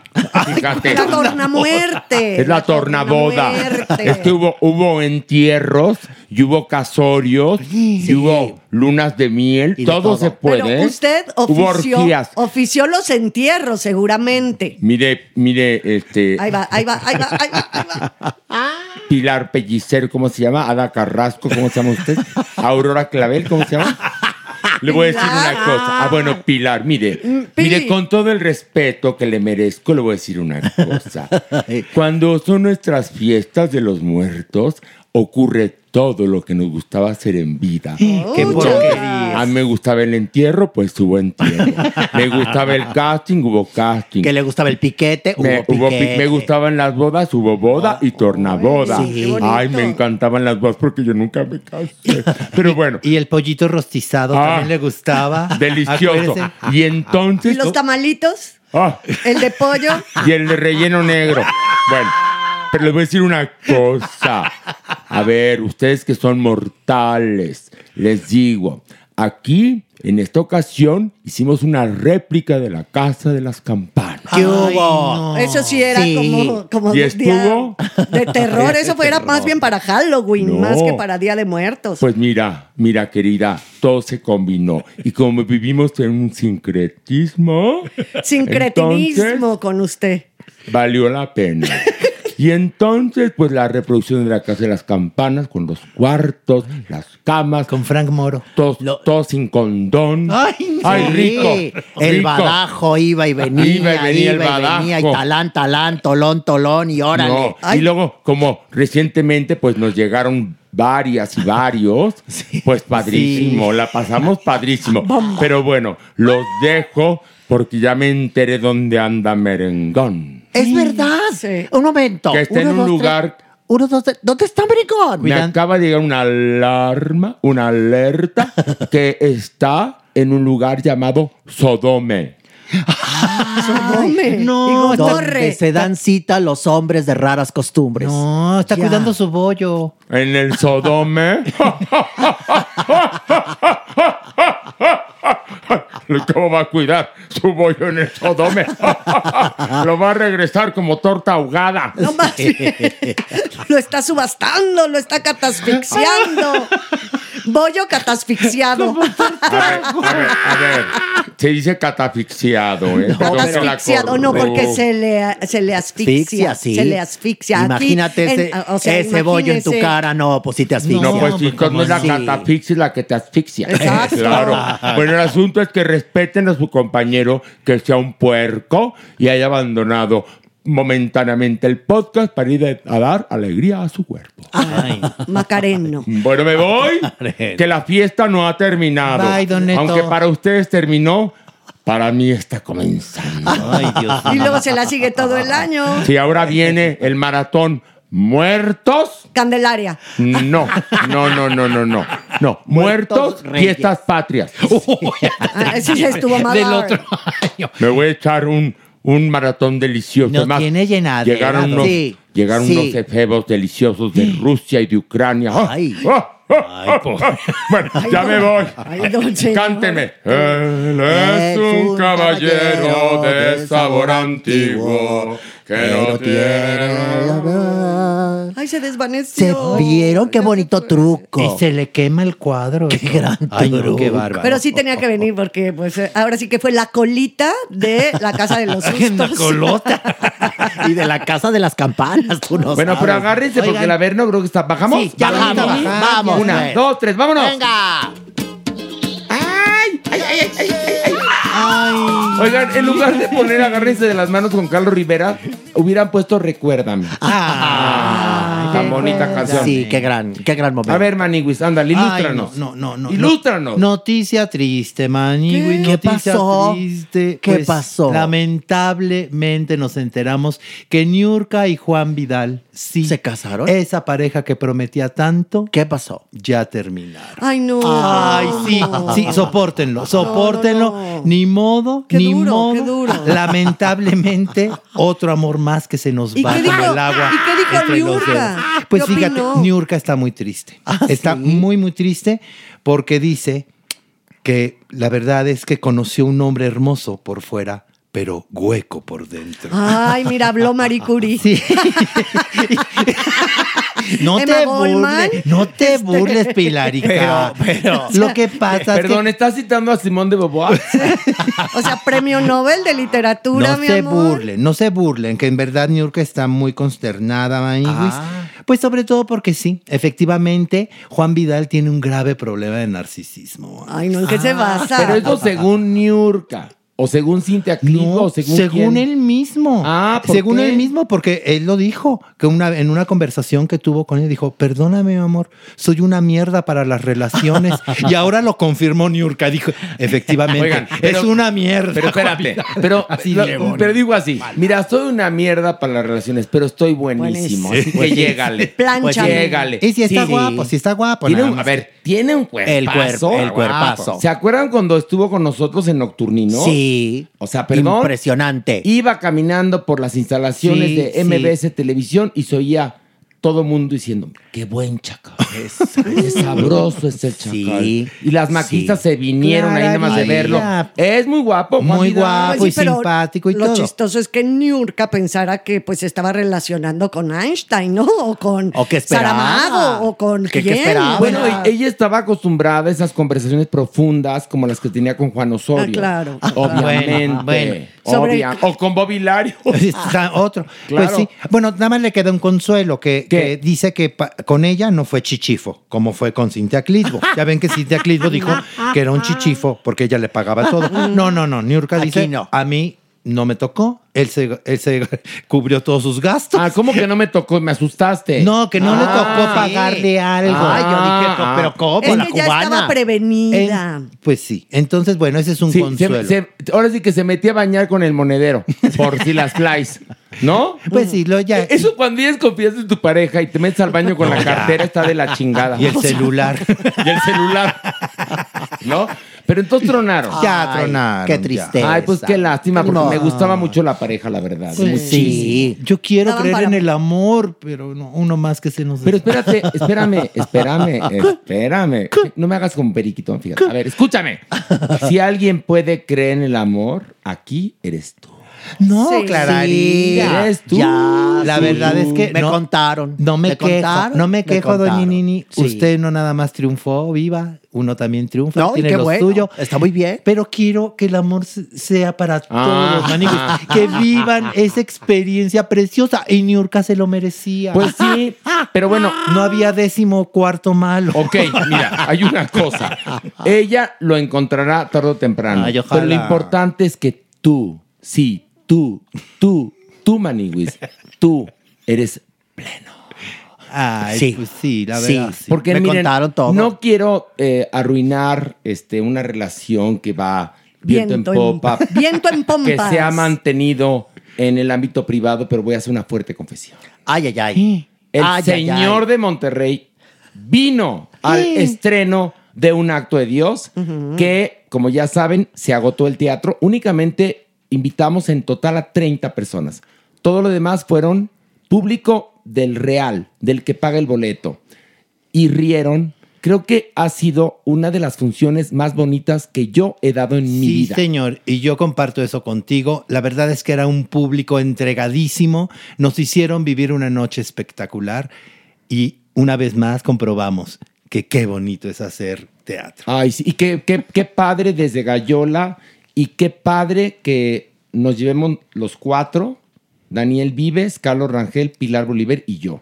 Qué bueno, qué suerte tienen de haberme encontrado. Pues la verdad es que sí. La verdad es que sí. Es broma. Y una vez más, eh, lo dirás de broma, Maniwis. Pero mira, una vez más se demuestra, en el escenario como tú te llevas en el interior de la compañía, eso se transmite al público. Y de verdad, por eso se respiraba puro amor. No, pero era, pero, pura- pero era amor de parte nuestra que lo tenemos, por supuesto, y que ya saben que hemos pasado momentos difíciles y momentos maravillosos. Pero el público que estaba ahí es público que nos conoce de muchos años, que escucha este podcast, o que nos ve en televisión, o que nos ha visto en cine, o que nos ha visto en otras obras. Pero era público, híjole, totalmente conectado con lo que estamos haciendo. Fue una gran función, Pilar, gracias. No, gracias a ustedes, porque la verdad, bueno, yo lo disfruté enormemente. No voy a decir que no estaba nerviosa, obviamente, ¿no? Y viendo eh, que había muchísimo público, que estaba lleno, que, bueno, que habíamos transformado en, en muchas cosas la obra, pues yo sí tenía un poco los que no tengo aquí en la garganta. Los ovarios. Pero les voy a decir la verdad. A partir del segundo, yo creo que número. A, a partir del minuto 36, todas mis dudas fueron a otro lugar. Ay, pero- porque era. No dudas, no, no dudas sobre la ¿Cómo que hasta el 36? O sea, Ay, tuviste sí, 36 minutos en No, ascuas. un minuto 36 Ah, ay, Pilar, pues exprésate Ay, yo también me quedé helada, Yo dije, pues, ¿cómo? oye, A ver, ¿qué a ver, yo? Dos más no, son me puse a cuatro. pensar, a Cuatro ver, minuto son 36, No, pues ya ¿en iba- qué parte ya vamos? íbamos ma- más del cuarto mandamiento. No, pues sí. A ver, lo que pasa es que empieza con una empieza con una proyección, que ese es el minuto. Y Ah. los 36 segundos es dura, porque yo lo tengo cronometrado, dura una- un minuto 36. Ya. En el momento que aparece Dios nuestro Señor y esa ovación y el público feliz y todo era buena onda, yo ya me relajé en mi butaca, Yo- pero yo ya parecía bollo, parecía bollo tengo derretido. que decir una cosa. ¿Qué, doña Nini? He leído todo lo que han escrito acerca de un acto de Dios ¿Y en qué- el Teatro qué- Shola a las qué- 8 de la noche los días viernes. 8:30. Y estoy impactada. Es un éxito ahora sí. No, es un éxito. Es un éxito. Y hay que decirle a la gente que nos escucha que vaya a comprar su boleto, que está a precios muy buenos. Sí, por favor. Un promedio de un buen lugar, 400 pesos más o menos. Usted que está vivo y que nos escucha, vaya, vaya y en Ticketmaster, vaya y a la taquilla, porque otros mueren por ver un acto de Dios. Así que los esperamos el viernes. Recuerden, estamos los viernes, 8.30, Teatro Shola. Y bueno, Maniwis, otro nivel. más. Bajemos, Uno, Ay, dos, ay, tres, vámonos. ay. Despacito, despacito, despacito. Ay, doña. Ay, ay, ay. Oigan, ¿por qué aquí hay un condón que dice Mere? Ay, ¿qué, qué es Aquí, eso? esto es un condón que dice Mere. A ver. Ay, A ver, lo voy a estirar. No. Meretriz. Sí. Ay, no. Ay, bueno. Es, que es de una amiga, pásamelo aquí, se lo guardo. Ya aquí abajo pues, ya no necesitan condón, ya todos están muertos. Pero de repente es lúdico jugar con el condón. Ah, bueno, sí. sí. es lúdico. Es sensual. exactamente. Ah, es algo que, que se antoja. Que excita. pues. Sí. Mm. Sí, Oigan, sí. pues déjenme contarles algo. Fíjense que doña Cuquita, la viuda de Vicente Fernández, le puso un altar precioso, diría Mamamela, a mi Chente, por el Día de Muertos. Mandó a traer gente de Michoacán para que se lo hicieran ahí en su tumba. Precioso. Bueno, tuvo a Gael García cantando 48 horas la canción de Coco.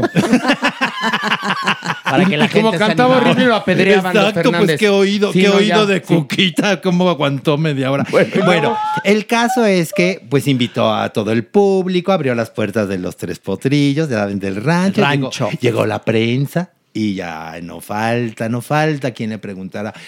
Oiga, doña Cuquita. Y ahora digo, pues ya, ahora sí que ya se murió, ¿no? Pues vamos a hablar del muerto. ¿Y usted nunca sintió coraje de todos los cuernos que le puso? Y doña Cuquita, que nunca había hablado, dijo, pues mire, les voy a decir algo. Vicente era mi marido de la puerta para adentro. Lo que hiciera de la puerta para afuera era su bronca. Pues ¿Y que saben sabía. qué? ¿Y saben qué? Yo siempre se lo dije. Tú sabes en dónde estoy y cómo estoy. Y él se quedó por algo. Él se quedó. Muchos me criticaron. Muchos me criticaban que cómo era posible que, que yo aceptara ese tipo de cosas. Pero a ver, ¿tú ibas a estar cuidando a, a Vicente todo el tiempo? Pues no, yo ya lo conocía. Qué desgaste. Claro, Pero además le faltó claro. decir a Cuquita. Y véanme ahora. Yo estoy rica, millonaria, tengo todo. Y guapa. Estoy guapísima porque más se, se hizo su Halloween, Sí, doña y Cuquita. quedó muy guapa. Quedó muy Sí, guapa. Aprovechando las fiestas. Ya, doña Cuquita de Chanel para arriba, Sí, millonaria, viajadoira. la matriarca y el señor infiel, pues ya no está. Ya doña. Cuquita, te voy a decir una cosa. Listilla, Muy pero listilla, también pilla. es una mentalidad que tenían las mujeres de allá y entonces. Que era lo, yo soy la catedral y él tiene sus capillitas. De hecho, así era. Por un- favor, un que salga el hombre y que compare lo que tiene en casa. Bueno, usted, usted tenía esa mentalidad. por supuesto. ¿no, doña Nini? Sí, por supuesto. Y además, nunca me quiso nadie como yo he querido, fíjate. Oiga, doña Nini, ¿y a usted nunca se le antojó Vicente Fernández? Para nada, por No. las arracadas, no, por atrás. No, ¿Cómo te bueno, atreves? ahí le pregunto. El- el caporal ese. No, no, a mí no me gusta lo que a ti, Joto. No, por favor, un poco de respeto. No somos iguales, Larailo. Tiene razón la doña Nini, ¿eh? Por favor, Oiga. sodomita. ¿Cómo te atreves? Atrás, atrás. Ay, bueno, yo pensé que usted era incluyente por su Horacio, hijo, sus amistades. Por favor, controla a tu Oiga, gente. lo que pasa es que más, esta pregunta de la prensa es lógica porque en las dos bioseries, en la autorizada y en la no autorizada, muy pinches las dos, bueno, este...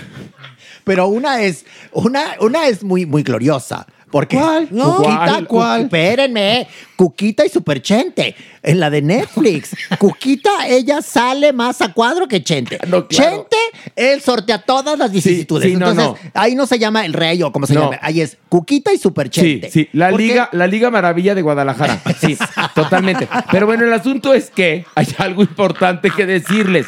En las dos bioseries fueron muy valientes Claro. y nos contaron que algo que no sabíamos, que Don Vicente Era infiel. era infiel. Ay, Ay, ay, Ni el quien ojo se lo hubiera No pasado a ver, imaginar. acuérdense que antes de que falleciera don Vicente, hubo dos escándalos. El primero, cuando dijo que él, antes muerto, que le transfundieran sangre de un homosexual. Primero. Y segundo, empezaron a salir fotos, y muchas fotos, y cada vez más, donde iba la gente al rancho de los tres potrillos. apretón de él, chichi. él recibía como Walt Disney, ¿no? Pásenle, por favor. Tocaban y entraba la gente. Tocaba, la gente entraba y decía foto, foto, y entonces él, chas, Apretón de agarrón de chichi, ¿no? El escándalo ya no aumentó porque pues se enfermó y murió. Pues sí. Pero el asunto es que, ay, doña Cuquita, pues ahora sí que Pues tuviera ciega tú. Sí. Oye, lo, a- olía a leña de otro gas. Oiga, ¿no, ¿cuál fue esta actriz que no quiero decir el nombre, que creo que sí es, que comentó que ya habían dado con Vicente Fernández y que a diferencia de a otras amantes que tuvo, a ella no le había dejado dinero, ¿no? Y entonces Vicente, que estaba vivo en ese momento, dijo, ¿qué pasó, manita? Yo no pensé que cobraras. Qué buena respuesta, Qué ¿eh? bárbaro. Y menos en retroactivo. No, no, no, exactamente. manches. Ah, mira, yo no sabía que cobrabas. bueno, y entonces, doña Cuquita, ¿qué? No, pues doña Cuquita también le preguntaron si, qué, qué opinaba de las series y ella dijo, mira, yo desde agosto del año pasado no prendo la tele, ni me interesa. Así es que, pues, Qué lista mi cookie. Claro, ¿eh? ella cobrando mi chinchín y ya, punto. Muy bien. Y hay una cosa, la serie de Televisa fue una traición de Televisa a la familia Fernández porque eran sí, muy sí. amigos, íntimos, íntimos, fue una traición. Y la de Netflix fue la autorizada, tal cual. Que bueno, que tendrá varias temporadas, creo. Así que. que cobre sus regalías y que no la vea Cuquita. Pero total. doña Cuquita puede vivir sin las regalías de Sí, eso porque pero está problema. Tienen la millonaria. misma- Nada, pues ¿qué tiene? Una regalía más, una Claro, regalía hace menos. bien. Pero las dos series, chicos, tienen el mismo formato, chicos, chicas y chickens. ¿Saben qué? Es- Telenovela, ¿o Sí, como ese melodrama Sí. barato, los- todas las escenas son verdaderamente patéticas, actuaciones tristes. O sea, las dos, es más, podrías alternar un capítulo y otro y no le ves la diferencia. Perdón Mira, que lo diga, ¿eh? que No, y la pena es que se pierde una gran historia para ser Pues sí. contada De un gigante, de un Horacio. gigante, un gran cantante, un gran ídolo popular que sería interesante Muy. que su bioserie tuviera una buena factura, pero parece ser que aquí no les importa. Oye, ¿eh? hoy por hoy sigue ganando la bioserie de Juan Gabriel, ¿eh? Como la mejor. Sigue siendo la mejor, Qué ¿eh? lástima que está incompleta. Pues sí, se nos murió. Pues sí. Pero bueno, ni modo. A ver si al rato, a ver si al rato quieren que venga. Alberto, igual, es que anduvo cante y cante, Alberto, eh. muy contento, Alberto. pero no está en el cielo él. es Juan que Gabriel. sube y baja, acuérdate No, que era ida y vuelta. Hola, Sí. ¿qué tal? Hola. Alberto. ¡Ay, qué padre! ¡Alberto! Ay, bravo. ¡Alberto! María, ¿Cómo María, estás, María, Alberto? María de Deja- todas déjeme, las por favor. María de todas las Marías, ¿cómo Juanga, estás? Juanga, Gracias. Me, Juanga. caes, me caes muy bien, Juan. Igualmente, yo los quiero mucho. Yo Soy tu fan absoluta. Ay, pues mucho gusto, Me caes muy bien. Cuando te entrevistabas a ti solo. Eso me gustó mucho. Autoentrevista. Sí, me Por gustó eso, mucho. por eso siempre, siempre yo fui en vida homófobo por gente como tú. Ay, Pepe, pero ¿cómo? ¿Cómo? ¿Cómo? ¿Cómo por qué? Porque el señor aquí donde lo ves, heterosexual, dejó No. varios hijos. No, sí. ya, en serio. No, es en serio, Jotita, Yo sí. les voy a decir una cosa a, todos- a toda mi gente maravillosa, a la señora María, a la señora María Victoria y a toda la gente que quiero tanto de la tierra. Quiero decirles algo. Pues yo la verdad, si hubiera existido una forma de llamarme, yo hubiera sido queer. Porque la verdad es que a mí Sí. sí me gustaba mucho la noche. Sí, sí, sí. La verdad, sí me gustaba la noche. Y pues Sí, yo sí, sí, se- le se daba. notó, y- se y notó. rico, pero lo que quiero decir nada más es una cosa. Yo puedo bajar del cielo al infierno como bajé tanto por los chescos en, en- en, pues en mi vida terrenal. En vida. En mi vida terrenal, porque ahora tengo mi vida celestial. Sí. Y yo quiero decir una cosa, yo más vengo a decirle a la señora María que yo la quiero mucho. Yo también te adoro, Alberto. Y ya nada más que nos caga María Victoria y hacemos la posoliza. Ay, Ay, ojalá Juanga, que ¿nos puedes no. cantar un pedacito? Algo que le puedes componer rápidamente a la doña Ñiñi. Ay, porfa, Juanga. Alberto, Esa- sería muy Tú hermoso. eres tú, tú te acuerdas Las que las visitas, sueltas al, al, sí, Al al vu- al vuelo, aire. Al canta, canta la que quieras, menos la que le compusiste a Chespirito, porque sí estaba bien culé. Yo, yo quería cantar la canción que le compuse a Tijuana. Ay, que es muy hermosa. Es preciosa mi canción que le a Tijuana. Es una, dos, tres, Tijuana, Tijuana, Anana, Tijuana, Fashion Valley, Fashion Valley, Tijuana, ra, ra, ra. Rosa Antinea, Angélica Soler, son dos mujeres de Tijuana, ra, ra, ra. ¡Bravo! Ay, qué Qué Para que no le bárbaro. componga. ¿Qué nivel de composición? ¿Qué? ¿Qué melodía? Fíjate, ¿no? al aire las compone Alberto, Aguilera, Juan Gabriel. Imagínense de esta canción con sinfónica. No, hombre, y de improvisación. Lo que más me gustó es cómo improvisa. Claro, Qué es Es bonito. que este fue un, un- es que mira, le voy a decir una cosa, señora, señora Bolívar. Pilar Bolívar. Yo le compuse una canción a Tijuana en un momento que pues no andaba muy inspirado, entonces quiero re- recomponer mi camino. yo quiero también que les voy a cantar una canción también muy bonita que compuse. Arráncate, a ver si se acuerdan todos y ojalá la puedan corear conmigo. ¿Están, ¿Están listos? Sí, por supuesto. Prepárense. Ni Chente, ni, Ni temo. Fox. Ay, ni Fox. No, ni Chente, Chente. ni Fox. No, ni, ni Chen- Tem. A ver, ¿cómo? Ni Chente, temo. ni temo. Ah, ya, Fox ah, va a ah, ser el No, el- no. no, no, es que yo era, yo era para la Bastilla. Ah, para la Bastilla. Entonces era, ni temo, ni gente. Francisco será presidente. que era para Francisco la Bastilla. Sí, cierto. Sí. Que no ganó. No yo ganó, quiero, pero yo quiero sí. hacerte una pregunta, Juanga. ¿Qué sientes ahora que lanzó Anaí este cover de Con el nada, video. nada, nada, nada, que el no, que video, no? por Dios. Le voy a decir una cosa a usted, persona Amarra de la navaja. diversidad, amarra navajas. ¿Por qué Justamente por periodistas como usted, yo ya no di entrevistas, fíjese, porque hacían puras preguntas que llevaban un lugar feo, horrendo. Yo siempre fui, yo la ver, fui, fui devoto del gluten y de la Virgen de Guadalupe nada más, ¿me entiende? Es más, ¿sabe qué, señora? Señora María, Dime, Alberto. me voy Ah. y voy a despedirme cantando la Sí, canción Juanga, por que le compuse a Chespirito. Sí, sí, es bonito. La, la compuse en cinco minutos. Se notó, Llegué- Alberto, se notó. Yo llegué al Auditorio Nacional y dijeron, ¿vas a cantar cómo? Entonces dije, me voy al baño y ahí al rápido. Hasta sacó el papelito, Sí. me acuerdo. Sí, pues la verdad es que gracias a Dios había bastante papel higiénico y entonces hice, hice un acordeón larguísimo. Ya me lo pusieron encima del tanque de oxígeno de Chespirito porque se estaba muriendo ahí. Me acuerdo perfecto. Florinda ya le estaba echando agua bendita y todo. Los santos óleos y todo. sí. que le hicieron su misa de cuerpo. Bueno, ¿te es más. Completo, de cuerpo más, completo. Sí, tuvo, tuvo una misa de cuerpo completo, en Televisa. Es más, Eso es joya. El pobre Chespirito ni, ni acabo de ver su homenaje, el pobrecito. Ay, no, no sé. Pero sí me vio cantar que salí con un traje rojo muy bonito. ¿Cómo, cómo no verte? Muy ¿Cómo, cómo no poderte Entonces, ver? Voy a, voy, a, voy a interpretar para todos ustedes la canción que le compuse a Chespirito. Viene. Una, dos, tres. Chespirito, te queremos. Chespirito, te adoramos. Chespirito, pi, pi, pi, pi, pi. Chespirito, chiripiolca. Chespirito, torta de jamón. México te ama, Chespirito. ¡Wow! ¡Bravo! Bueno, ya me voy. ¡Bravo! Adiós. Alberto, Adiós. increíble. Lo amamos Señor, señor. Ay, bueno, cuánta presencia ¿Qué está aquí. Impactados. Bueno, bajemos otro nivel más. Vámonos, vámonos, vámonos. Agárrense de las manos. Este es como cachondón. Esta, esta bajada es cachondón. Esta, eh, la tercera es bonita. Es que la, la tercera avenida es la más Es la sabrosa. más sabrosa. Ándenle, cuesta, disfrutas. maniguis, ¿Qué, ¿qué, qué? creen? ¿Qué? Que operaron a mi Ay, sí. Julisa. ¿A Julisa? ¿Qué le pasó? Pues se cayó, se resbaló en la cocina Ay, porque andaba buscando un helado de chocolate, según su ¿En hermana serio? Cecilia. Ay, sí. mi ¿Aunque, Yuli. perdón? Su herma- según su ¿Qué hermana, helado de chocolate. Helado de chocolate. Sí, se resbaló en la cocina y ahí se lastimó Pobre. su pierna y su cadera y la tuvieron que operar. Y está internada hasta este momento en el hospital español, porque le mandé mensaje que está bastante bien. Ay, qué bueno. Ay, te pero mi mi tenía problemas en la columna vertebral.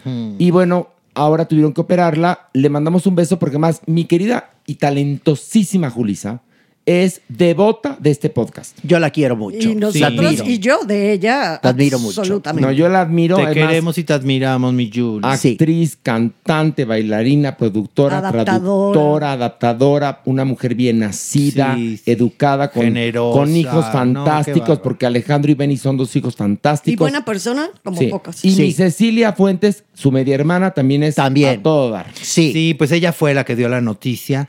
Nada más que cuando le preguntaron, bueno, qué bueno que ya salió bien, porque dijo, mira, salió de la operación muy contenta, le pusieron un clavo entre el fémur y la pierna, pero todo va recuperándose. Y entonces le preguntan, Cecilia, ¿y tú la vas a cuidar? Y se aplicó el, híjole, es que ahorita tengo que salir de México, y- pero ahí se la dijo, va a estar bien, va a estar bien. Bueno, tiene, tiene dos hijos. Sí nos que la van a aplicó esa cuidar. nuestra Cecilia. No, pero ¿sabes otra cosa que leí en una nota? Que esa, por eso ama a Julisa. Que, este, que la, la- la anestesiaron y decía, ay, pónganle más, por favor. Le encanta. Yo la adoro Ay, es que se siente bien rico cuando te anestesian. Uh, cuando te sedan. Sí, como que ya no tienes problemas, como que la vida es bella, los pajaritos cantan.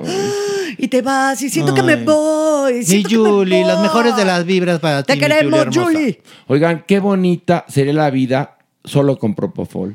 Híjole. Pregúntale a Michael Jackson que anda bailando también aquí por aquí.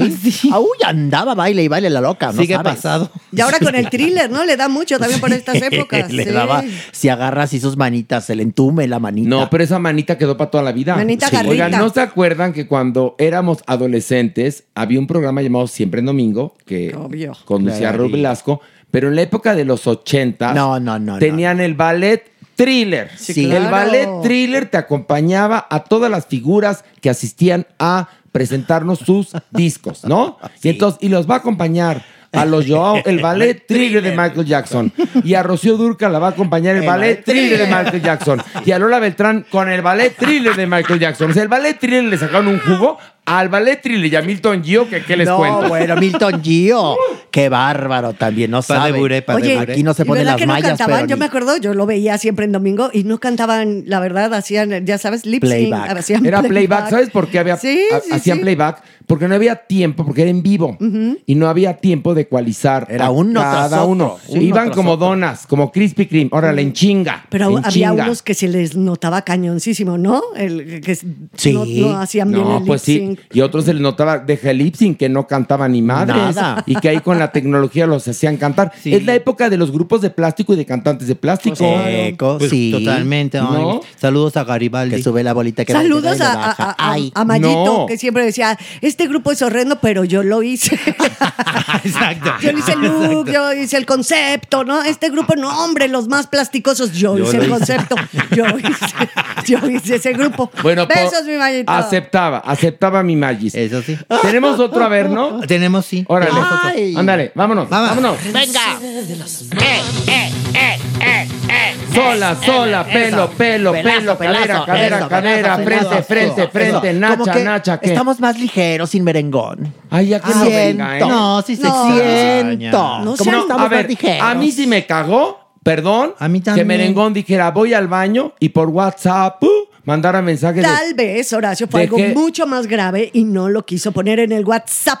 A ver, ¿y pero por qué pone lo del bollo? Hubiera dicho, tuvo un problema familiar. Algo, algo. Omar, Omar O- está, tiene el hambre. señor. No, no me- El señor. A ver, momento. No me anden bateando a Mere. Sí leíste ¿eh? bien, porque igual si fue al baño y te dijo, tengo problemas con el bollo, igual no, no se refería a su panadería ni ningún pan.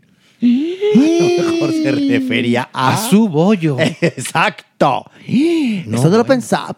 Eso no como lo tiene pensamos. cuerpo de Ahora- bolla. ¿Estará Ahora, en el baño? Hablando atascado? ya en plata, desde que lo vi llegar hoy a hacer el podcast, caminaba raro. Ah, Como apretado. como Apretadito. apretadito. Sí. apre- Muy apretadito. Y Pero a veces así llegaba ADN 40. Como cojín de sala con el botón Oigan, ahí no. metido. No, ¿No? no, no, no, no sean, no sean malos compañeros. No, qué sí, sí, sí, si camina tú traes mal apretadito. el bollo, no caminas apretado. Ah, ¿no? Caminas guango. Sí, porque traes el bollo amplio. No, amplio, no, mi vida. Sí. Cuando traes problema en el bollo, Lo porque traes. el bollo fue utilizado para cosas sí. que, que no son naturales. Antinatura. Antina- cosas contra natura. Ahí aprieta. Es cuando caminan Sí, apretando la nacha, como diría la doña Nini, haciendo la señal de la cruz para que Apretadita, no se apretadita. escape nada. Entonces, por eso, Sí, por eso ves algunas comadritas que van bien apretaditas. Sí, no es porque sean este como la viquina, soberbias, no. Son Altaneras. precavidas. No son Sí. altaneras, ni preciosas No, ni orgullosas. no, orgullosas, son no. medio puerquis y, y Sí, precavidas. Sí, cierto. Y, y- y sí, fíjate que sí llegó así caminando apretadito, apretadito. Yo volteé a verle los zapatos y dije, ay, pues usa zapatos del 3, igual por eso, ¿no? Porque es de pie chico, Mere. No. Pero hoy traía unas, unos zapatos bonitos de meter. De meter. De meter, decía, le digo, son de meter, me decía, y muy- de mucha broma, me decía, de meter hombres a mi casa.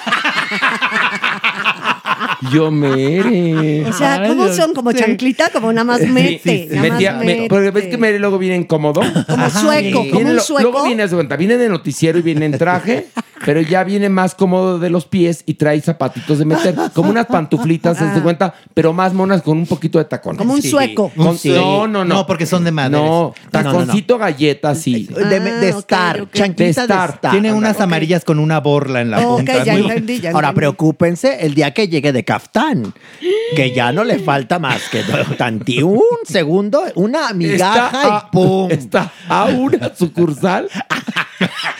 Ay, no, mientras no llegue de mesera como una amiga. Luego te cuento. mientras no llegue Ay, de no mesera. vamos a hablar más del cuerpo, ¿eh? No, Ok. de la Porque- mesera. Porque, es compañero. El cuerpo es compañero. Hoy hay ¿Qué que cantarle. cosa? Y la mesera, que se menea. y al caldo le da el sabor. Trae frijolitos y panuchitos. No, es que la semana pasada, en eso, a ver, ya, ya hablando en plata para que vean que no les, no les ¿No escondemos le han nada. oído la canción de la, mes de la No. mesera? Y la A ver. mesera que se menea y al caldo le da el sabor. Trae frijolitos ¿Ah, ¿en y serio? panuchitos. Ah, ya, es que ahora sí ya la reconocí porque es que la hiciste con Como el que tiempo de la sí, condesa. como que la- Es más, exacto. vamos a cantar. Una, dos, tres. En la condesa, donde la verga caucásica es más gruesa. ¡Qué belleza! ¡Qué Eso. gran momento! Qué gran momento. Sí. Bueno, es que estábamos todos, este, la semana pasada entre que el estreno y que preparándonos y memorizando y toda esta cosa. Y en eso, chas, aparece en las redes sociales una foto preciosa de Jeremy vestido de mesera de Sanborns. No, sí, no, se me incendiaron los ojos A mí cuando también. vi aquello. Y luego en el- lo pues es que, bueno, se ha vuelto de un popular que estaba en el teatro el viernes que reestrenamos y la gente le decía, unos molletes. a ver, quiero un rollo de helado. Oiga, a ver, un caldo tlalpeño. Y Jeremy no daba, que todo el mundo le gritaba. sí. Pues sí. No, qué Y más con el Ay, unas no, luego, manitas de cerdo en vinagre. Y espérate. Y que después se va con el gringo, con su novio el gringo, a cenar al Vips y que lo sacan. Pues Pues, claro. digo, ustedes de la competencia, fuera. Fuera. Ándele, Sí. no venga a, a robar secretos aquí. Ándele, se le fuera. ocurre? Qué pena ¿Cómo con Carlos Slim. de- Ay, sí. No, no, Eso no. es verdad. Ay, Eso es Debieron verdad. mandarle Eso un, sí. un anónimo a Carlos Slim. Su cuello muy almidonado, Oye, ¿eh? Sí. Oye, habría que mandarle a Carlos Slim un anónimo que diga. Have you checked? Como te acuerdas la película cuando llama un extraño, Have you checked the children? Le vamos a hablar a Carlos Slim y decir, Have you checked el Sambors de los azulejos? Porque ¿de dónde sacó? ¿De dónde sacó? ¿Qué? Ahora sí que el Ha de, uniforme. ha de- ha de seguir Ay, amarrada ay, la ay. pobre mesera ahí No, en sí. el baño. ¿Qué? Exactamente. Qué En- bárbara. En pantaleta. Porque era original. Sí. Perdón que se los diga. Sí. Sí. Era original. ¿Cómo Sí, no? no, para sí. encontrar la talla también. porque Fíjate, no, mes- es las que meseras secuestró, no, secuestró a dos meseras, a dos meseras de Summers y ya con eso hizo la falda que le quedó pegadísima. Eso sí, pero bueno, ya. Bien. Exacto, la falda era stretch. O sea, ¿qué pedo? Le dijeron, oiga, ¿usted es mesera de Summers o María Victoria? Porque tenía la falda bien pegada O de de- Jeremy. o de. Porque las faldas de las meseras de Samón son como enredos. Y Son tableadas. un tipo de enredo. esta, le, también esta le cambia. quedaba, le quedaba Cambia la talla. Ceñida. Oye, que hay una cosa, a mí me parece divino el uniforme de las meseras de Sanborns. ¿eh? Sí, Me muy encanta. genial, muy me genial. recuerda más mi infancia. Yo toda la vida he ido a Sanborns. Es más, deberían de patrocinarnos, pero bueno. Sí. El asunto es que, Yo también voy. en verdad, la ropa de las meseras de Sanborns es genial. Única. Es única. Las vajillas de Sanborns son divinas. Y los molletes son buenísimos. Y ahora que tenemos a Jeremy trabajando ahí, Bueno. tendremos descuento. Por favor. Oye, no es mala idea, porque yo sí voy bastante seguido por mi sopa especial Sammons, que Pues, es caldito deliciosa. de pollo, arroz No, no, y no. pollo. Eh, las Échate una, suizas, échate una a mi favor ahora que puedas, porque Oiga, ya no puedo. Doña ya no a mí lo que me preocupa es que sí, nos estamos burlando del compañero, el cuerpo. No, no, no estamos burla- estamos describiendo. Bueno, que es diferente. Pero si nos Horacio. paramos un día por el Sanborns de los azulejos donde creo que quiere trabajar, no nos vaya a escupir en el caldo tal Ay, No, no. Sí, es muy de no. esas, ¿eh? Es muy de esas, ¿eh? Yo, yo espero que no. Voy a estar checando yo. Bueno, una nota más. Una más, una más. Vámonos, Venga. vámonos.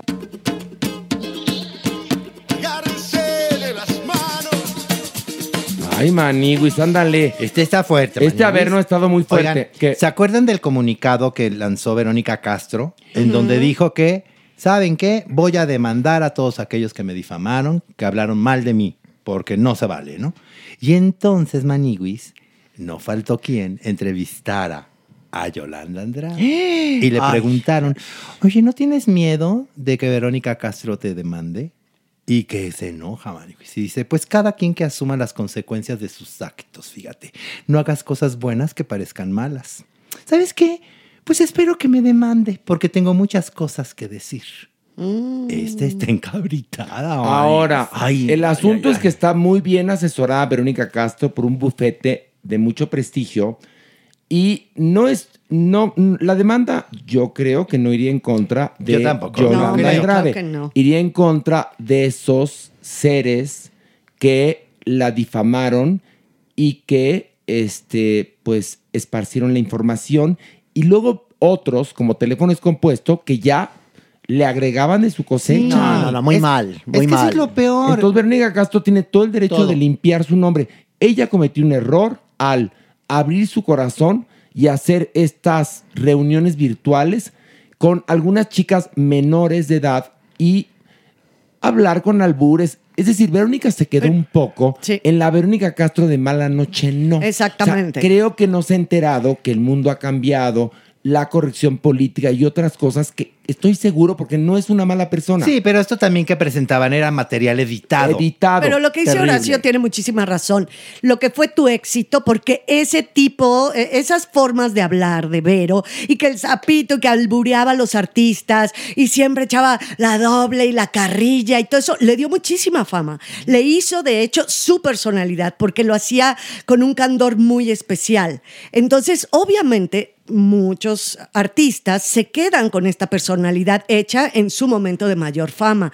Evidentemente, no dudo que haya dicho algún albur o es su No, forma de hablar, hablaban, su hablaban forma de, de, ser. del video de Gabriel Soto y dijeron cosas así, pero a ver, una cosa es un comentario fuera de lugar con unas, unas personas, algunas menores de edad, y otra cosa ser Sergio Andrade. Sí, y parecería que con la favor. corrección política equiparamos a una persona que tuvo un comportamiento errático y un comentario no adecuado con Aníbal Lecter. O sea, perdón, pero no. Tenemos que aprender a dimensionar. Entonces, la única manera que se pueda dimensionar esto es lo que va a hacer Verónica Castro. Hace bien. Yendo a las autoridades y bien apoyada por un bufete. Qué bueno. Y que caigan las cabezas de varias y varios que aprovechando que están en el internet creen que pueden decir cualquier cosa. Y aprovechando con que Verónica Castro es una estrella que está muy alto, no responde, pues ya respondió. Qué bueno que lo hagan y ya que se acabe ese tipo de, de- de espacios, maniguis, que nada más por, se- por conseguir seguidores Por inventan favor. mil Pero cosas. siguen. No se Sí. van Como- a acabar. como ¿eh? ahora- Van a seguir, ¿eh? Pero ya hay un antecedente. Just Stop, la chica esta, ya fue a dar al Sí, frescobote. no, no, pero, pero ahí, ahí fue porque, bueno, pues, ¿qué crees? ¿Qué crees? ¿Qué doña Nini? Justamente los abogados que llevaron a Just Stop al bote son los que están defendiendo Qué a Verónica bueno, Castro. qué Pues bueno. ¿Qué decías, Maniguis? Pues de que Yadira Carrillo también. ¿También? También va a levantar una denuncia. Bueno, y la está apoyando el abogado Post, que debe ser amigo del marido de Yadira, Juan Collado, Claro. porque le están inventando a Yadira Carrillo que tiene un novio. Que O tiene sea, un amante italiano millonario. Dice, ¡Qué "Pues, huevos! No, espérense". No, que demande. ¡Qué Que demande. Pero es que creen que porque están en el internet Todo son lo pueden. impunes. No, no, no. Y entonces, pues sí, ¿qué crees si hay pun? Hay mucho pun.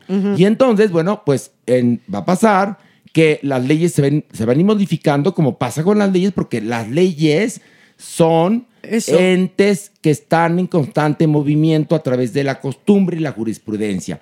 Y bueno, pues para a- regir el comportamiento social, moral y ético de los seres humanos. contemporáneo. Exacto. Entonces, pues las cosas están cambiando y entre más acciones legales se interpongan en contra de quienes difamen a personas en el Internet, pues más rápida será la respuesta de las autoridades. Así que hay que tener la cultura de la denuncia. Que sí. Es Muy más, bien. Vamos a despedirnos ya. Ya, vamos a despedirnos. ¿Ya? ¿Ya se van? Sí. Ya, doña Nini. Ya nos aburrió, Ni modo. Doñi. No, vamos a buscar a Mere. No, Aquí doña- la vamos- diversión no termina, mi amor. Va, vamos a, en verdad, buscar a Mere. Muy bien. Porque ya nos preocupó. Muy bien. Que si está en el Sodom. que si se fue a abrir otra sucursal de Miel Me Sabe. Que si su bollo o el mío. Que si su bollo o el de quién O sabe que se quién. le estaba quemando el bollo también. Que si se lo glaciaron. Que si el marido quería gluten y entonces se enojó porque. No sé. Entonces. señor. Porque lo quería free. Lo que. Sí. Lo quería Entonces, gluten free. Que si el bollo, que si el bollo de Mere ya lo hizo Mollete Jeremy. Exactamente. Y ya se lo Vamos gratinaron. Y quedó con cara de pambazo. O sea que no manche. Bueno, a las tres decimos adiós. Va. Una, dos, tres. ¡Adiós! Esto fue Farándula 021. Recuerda, un nuevo episodio cada jueves. I'm Mexican. And and and you know no one no one loves life more than uh, we do in a way because we are so conscious about death. So the preciousness of life standing side to side to the one place we're all going through. Let's say everybody in this uh, planet boarded a train that was final destination death. So the train, we're gonna live. We're gonna have beauty and love and freedom. And I think that when you when you eliminate one of the two sides from the equation, it's a pamphlet. When you take in account the dark to tell the light, it's reality. Hey, it's Paige DeSorbo from Giggly Squad. High quality fashion without the price tag. Say hello to Quince. I'm snagging high-end essentials like cozy cashmere sweaters, sleek leather jackets, fine jewelry, and so much more. With Quince being 50 to 80% less than similar brands. And they partner with factories that prioritize safe, ethical, and responsible manufacturing. I love that. Luxury quality within reach. Go to quince.com slash style to get free shipping and 365 day returns on your next order. Quince.com slash style. If you're looking for plump lips that last, you need to know about Juvederm lip fillers. With Juvederm Volbella XC and Juvederm Ultra XC, your lip look, whether it's subtle or bold, can last up to one full year with optimal treatment and no additional maintenance. Find a licensed specialist and see if it's right for you at juvederm.com today. That's J U V E D E R M.com. Add fullness to lips in adults over 21 with Juvederm Volbella XC or Juvederm Ultra XC. Do not use if you have severe allergies or a history of severe allergic reactions, or if you're allergic to lidocaine or the proteins used in Juvederm. Tell your doctor if you have a history of scarring or taking medicines that decrease the body's immune response or that can prolong bleeding. Common side effects include injection site redness, swelling, pain, tenderness, firmness, lumps, bumps, bruising, discoloration, or itching. As with all fillers, there's a rare risk of unintentional injection into a blood vessel, which can cause vision abnormalities, blindness, stroke, temporary scabs, or scarring. For full important safety information, visit juvederm.com. Imagine the softest sheets you've ever felt. Now imagine them getting even softer over time. That's what you'll feel with Bowl and Branch's organic cotton sheets. In a recent customer survey, 96% replied that Bowl and Branch sheets get softer with every wash. Start getting your best night's sleep in these sheets that get softer and softer for years to come. Try their sheets with a 30-night guarantee. Plus, get 15% off your first order at bowlandbranch.com. Code BUTTERY. Exclusions apply. See site for details.